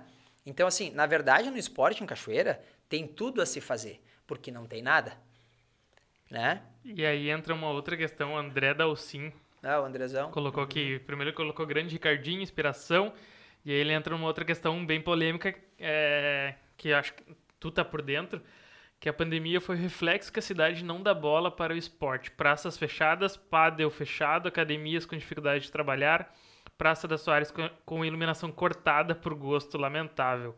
Enquanto, eh, daí o André segue. Enquanto isso, comitês e reuniões dentro da prefeitura lotadas com mais aglomeração do que um simples jogo de pádel ou tênis. Nossos governantes não compreenderam que esporte é saúde física e mental e como tu falou é prevenção, né? Não, cara, isso aí ontem eu coloquei a mesma coisa nas minhas redes sociais. E na Uhum. página do, do Instagram da Da prefeitura. prefeitura. É, eu vi. Cara, o gabinete do prefeito tem mais gente do que uma quadra de pádel. E aí? E o- do como a gente, ah, não sei se foi, eu vi um comentário em algum lugar, não sei se foi teu, eu vi que tu tinha comentado sobre isso, ah, mas puxando a questão de que os, agora abriram, permitiram voltar aos restaurantes, né? É, opinião minha, pessoal, eu acho é, que o mercado precisa voltar a trabalhar, principalmente os resta- restaurantes que estão muito prejudicados, mas o que não é entendível é um, que um restaurante tem ali o distanciamento de 2 metros e tal, mas o paddle é muito É um mais absurdo. arejado, ou um tênis, por absurdo. exemplo, é um distanciamento muito maior do que um, É um restaurante absurdo. e não permitiram, né? É uma perseguição, é uma falta de entendimento, conhecimento. É, é, de- é uma, é persegui- eu, Cara, eu eu que tô por fora, é perseguição ou é tipo uma coisa esquecida? É, É alienado, esquecida. Pra quê? É, eu vejo Pra assim quê? todos os governantes comem, mas pouquíssimos praticam. Pratica. Ah, não, Cara, nem, nem, é. nem vamos entrar muito nesse ponto. É, eu penso é, nesse, nesse, o segundo. Enquanto eu vi nas tuas redes sociais e vi de outras pessoas também, é exatamente isso de que as pessoas não, ah, os nossos governantes, né, quem quem está vendo essa situação toda aí na, na cidade, ah, é como se tivesse esquecido Sim, mesmo. total. Não é nem por uma questão de perseguição. Total. É, eu acho que é isso, é. É, Esse- tipo, mas assim, a- Não faz parte do mundo eu acho deles. que nem pare... não parou pra pensar, entendeu? Eu acho que agora vamos supor no próximo decreto já vem, Vem, alguma coisa, porque acorda. mexeu, entendeu? Mas assim, ó, e, e a gente tem tentado nos bastidores, né? Na última eleição, nós nos apresentamos a todos os, os candidatos a prefeito, conversamos com alguns vereadores, uma comissão, assim, meio independente do esporte, que nem eu falei que a gente está tentando reunir outras modalidades e ser mais representativo. Sim. E no momento que surgir qualquer coisa em relação a qualquer modalidade esportiva, a gente precisa se abraçar e abraçar a modalidade. Nós estamos e seremos e somos pelo esporte cachoeirense. Não é por modalidade XYZ. Não, é esporte. A nossa bandeira ali da galera, do, do pessoal, é esporte, cara. Da patinação ao laço. Não interessa, sabe? Aí, ah, o meu cortou aí. um Parou? Aí, Ah, agora Voltou. Pô, meu, tá me estragando aí. Só que eu comecei a falar na parte política, não quer ouvir? É, Ah, É opositor. é, é, é bem assim que acontece. Só aí veio lá da internet, lá de cima, assim, ó. Mas, Daqui a pouco cai a internet aqui, tá mas, cara, até mudando para não entrar nessa parte tão negativa que todos já sabemos e a grande maioria da população compartilha desse mesmo pensamento, né? Ah, no fim, eu tenho pena de pessoas que tratam o esporte dessa maneira e com essa indiferença. Eu tenho pena. São pessoas pobres, tá? Mas eu vou aproveitar que tu citou o André e ele comentou, agradeço. O André é um baita esportista, um grande corredor, um grande ciclista. Ah, veio agregar muito a cachoeira. A Uhum. gente tem uma galera que veio de fora, né? Tem o Douglas Brasil também, que treina com a gente. É um grande nadador, um dos Sim. melhores nadadores do estado no triatlo. Pô. Veio do Rio de Janeiro, pegou um carinho muito grande por cachoeira também, tá? Ah, o An- eh, eu prefiro até mudar um pouquinho. E agora me esqueci o nome da cidade do André, pode que ele coloque aí. Mas o André, cara, ele fez um trabalho magnífico de cicloturismo, de mapeamento da região dele, lá uma região linda, maravilhosa ali, perto da Dona Francisca ali e tal. o interiorzão aqui, da quarta colônia. Ele fez um trabalho magnífico. Eu digo, e aí, em Cachoeira? Quem, quando, como? Né? A cidade do nunca. Nunca dá certo, nunca acontece, nunca pode, nunca dá.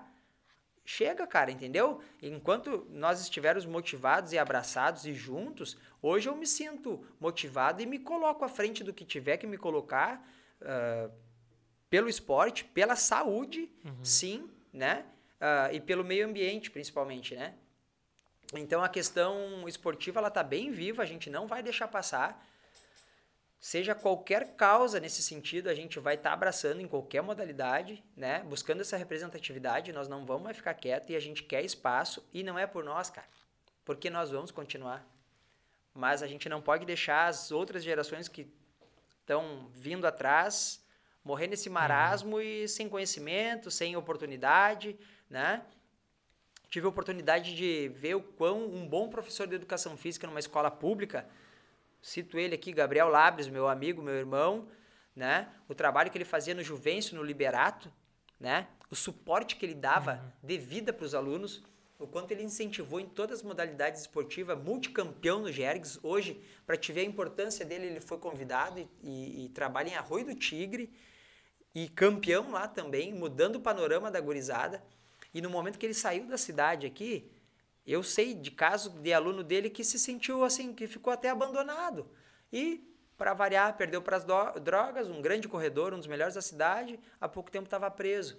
Então, tu vê quando tu perde referências, que tu não tem incentivo, que tu não tem aquele apoio, a diferença que o esporte faz na tua vida, entendeu? Com certeza. Então, isso é saúde pública. Prevenção, com ferramentas simples, baratas, né? Tem que ter mais educador físico dentro da prefeitura, trabalhando, sei lá, na, no postinho de saúde, na comunidade, né? Olha o que foi a nossa canoagem. Agora, não sei como, eu fiz parte da canoagem ali na beira do rio, ah, fui sócio da canoagem. O Júnior das Neves, na época, fez um trabalho de excelência, levou atletas para a seleção brasileira, né? Massa. Chegava com uma estrutura nos campeonatos brasileiros melhor do que a da própria seleção, cara, assim, sabe? De- ah, então, assim, um trabalho humano. O Gui Brum, que comentou aí hoje, Uhum. um baita instrutor de, de pádel, né? Uma pessoa 100%, eu conheço ele desde muito moleque, desde muito novo, lá da Gente beira do rio. caramba. Tá aí um cara que se formou lá na beira do rio, lá, se formou dentro da canoagem. Tu olha o caráter dele hoje, a maneira de agir e pensar. Hoje, um professor de educação física, com a formação que ele teve, a oportunidade que ele teve dentro do esporte, a disciplina. Pô, tá aí um cara que eu posso citar fácil. Eu vi a transformação desse cara aí, né? Depois trabalhou ali na Sociedade Rio Branco como gerente esportivo, abraçava tudo, né? Fez um trabalho ótimo. Então, esse é um cara que tu pode apontar, ele estava aí agora há pouco, né? Ah, de quanto o esporte dá certo. Entendeu? É quanto forma um, um cidadão de bem. Entendeu? Quanto recupera também, né, cara? Quanto recupera. agora, eu, bem, não tem como não me ver do palito, assim, né? Sim, Palito, professor Palito, É, lenda. O As, palito alcoólatra e tudo, né? claro. Inclusive tá pra, tá pra, pra vir Tão- aqui, a gente vai convidar Ah, é ele lenda, pra vir. não, as lendas, né? Cachoeira tem as lendas vivas aí, sem falar. Folclóricos. Sim, Folclóricos. sem falar, né? Paulo Garski nas corridas e arremessos, o Hugão, né? O Hugo campeão aí, nem saberia enumerar as vitórias, cam, ah, cam- multicampeão nos arremessos, estadual, brasileiro, internacional. E aí, cara, depois que morrer, não adianta botar o nome do cara numa praça. É. Deus defenda alguém. É, Deus, É. Deus defenda. Se um dia for merecedor, mas Deus defenda alguém botar meu nome depois que eu morrer, eu levanto do caixão. não, Correndo. não, Correndo. Ninguém entendeu? passa nessa rua. Né? Renata Peixoto, multicampeã, foi atleta profissional de distância curta, Uhum. agora uma ultramaratonista junto com a equipe dela, as meninas ali formando mulheres ultramaratonistas, cara, junto com os homens também, entendeu? Mas assim, nós já somos velhos, nós precisamos renovar isso aí, né? O André Dalcin, ele colocou aqui que a cidade, a cidade dele é Pinhal Grande. Isso aí. Ele colocou 5 mil habitantes com um roteiro de cicloturismo, com todas as rotas do município demarcadas com informações como altimetria, hidratação, terreno da pista Não, e mais pontos linda de fez, localização. Que coisa top, mais hein? linda, Deu coisa mais aula, linda. né? Não, se tu, se tu olhar o projeto lá, a ideia é, de tirar, é, não tem. Eu já falei para ele, eu tenho uma ideia futura e a gente vai trabalhar junto ainda numa ideia futura. Show. Excelente. Cara, Cara, Eu, Manda. Bem rapidinho. Primeiro, toda vez, né, a- te agradecer principalmente, né, de, de- de- por ter topado bater esse papo com a gente. E toda vez que tu tiver ah, querer voz, nosso, o nosso projeto ainda é pequeno, mas a gente almeja algo muito grande para nossa cidade. Mas toda vez que tu precisar de voz, precisar desse microfone para trazer esses- todos esses benefícios de saúde pública para nossa cidade, a gente vai estar sempre à disposição. Acho que eu falo pelo Eric, falo pelo Francisco nesse, né, né, nesse sentido. E te agradecer, né, principalmente por tu ter topado esse, esse papo com a gente hoje. Cara, eu preciso muito fazer uma pergunta para ti, ah, que senão depois aquele alemão vai bater em mim, eu tenho medo dele. Que é o Clisma. Ele Ah, mandou no meu é. WhatsApp. Fica a dica aí pra galera, ó. Não mandem mensagem A gente pra não gente vê. no WhatsApp, que é muito difícil a gente ler, tá? Mas eu vou ter que fazer essa pergunta, senão depois ele já... Talvez ele fique bravo comigo. Ah, pergunta pro Ricardo sobre a história... Eu não sei se eu vou falar certo a- a pa- as palavras. Pergunta pro Ricardo a história do Balançarola. Não, sei se é isso. cara, Fala aí. mano. Isso é um Que ocorreu no deserto do Atacama com ele. Isso é um engate, cara. Não, mas tá escrito assim mesmo? Tá. né? É, Não, Ah, então é engate mesmo. engate. Ainda bem que eu falei errado, então agora é eu entendi. tipo Eu não entendi. Ah, eu entendi. é Agora tipo eu entendi. do Thomas? É, É, aqui, é uma ó. coisa tipo assim. Pá, que saca... Bah, o Bah, que é sacanagem. bucha, né, Bah, fui deixou- nele. deixou Bah, fiquei ele vermelho. E eu não fiquei vermelho de vergonha, cara. Fiquei vermelho de brabo agora, velho. Olha só. Agora eu entendi. Pra- fica a dica. Depende da forma que eu for ler. Ainda bem que eu não sei falar, né? Ah, meu, bal... é, balança ó, rola. É, é. Balan, né? o nome do cara é Balan. É, sei lá, a Sobrenome história do Balan. Sarrola. É, não falou o nome. Não falou como nome, ah, né? Que sacanagem. Podia ser uma cidade, eu sou como sou péssimo, ou sei lá o que, né? Mas muito Pelo obrigado, Rola. por tu. Por tu é, Avacalhar. é, muito obrigado por tu avacalhar Pela pelo tua podcast, interação. né? E eu ainda ter feito questão de ter feito a tua pergunta. Mas um grande abraço aí, Clisma. Continua com a gente sempre aí na, na escuta e a gente. Na, na escuta e, e nos assistindo, né? Que seja sempre uma boa audiência pra gente a tua presença nesse podcast, tá, querido? Tu e o Balan. Isso. Tu e o Balan. Bah, eu, eu só vi uma, só vi o Paulo aqui, por enquanto. Mas vai vir, vai É isso vir. aí, mais algum? Tomás não, Não, tá eu por não aí? vou nem tentar mais, cara. Tem Então mais, tá mas eu bom. não vou Então perguntar tá bom. porque eu tenho medo. Que bom, Totó acabou de dar um. Ricardinho, ó, quero te agradecer, gratidão, cara, por Valeu. ter aceitado o nosso, nosso convite, ter vindo contar as histórias aí. Pra mim foi inspirador de verdade. E tu já é inspiração, uma galera colocou ali que tu é inspiração, tu já é inspiração pra mim, e acredito pra muita gente, tanto na cidade quanto fora. Então, te ter aqui pra mim foi muito importante, muito massa mesmo. Gratidão por ter vindo, ter contado, ter trazido a tua motivação pra nós, né? A tua motivação. E eu quero agradecer nossos patrocinadores novamente, o Valdô e, a, e o, o Cicobi, que, como eu disse agora, daqui a um tempo a galera vai poder ir ali, quem é aqui da, do centro, do coração aqui da cidade, vai ter uma, uma agência Cicobi ali na 7 de setembro, na rua 7 de setembro. Eles já estão com adesivo ali, é onde era a loja Bex, eu acho, né?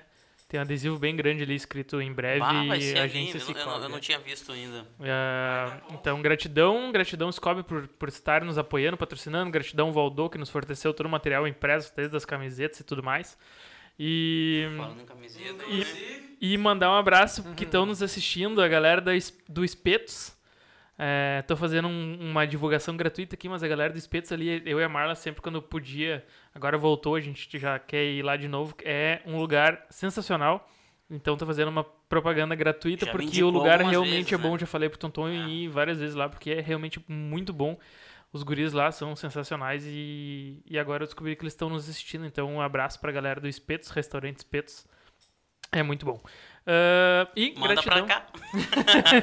gratidão, gratidão, Ricardinho. Se quiser complementar com alguma coisa aí. Não, mas- só agradecer Gratidão. vocês, né, a oportunidade. Eu costumo dizer pro pessoal, ah, cara, não... não sei se- Não, alô, alô, aí? Dali. Eu digo, não sei se. Eu, eu costumo dizer pro pessoal assim, cara, não, não puxa a conversa de esporte. Tu quer puxar, beleza.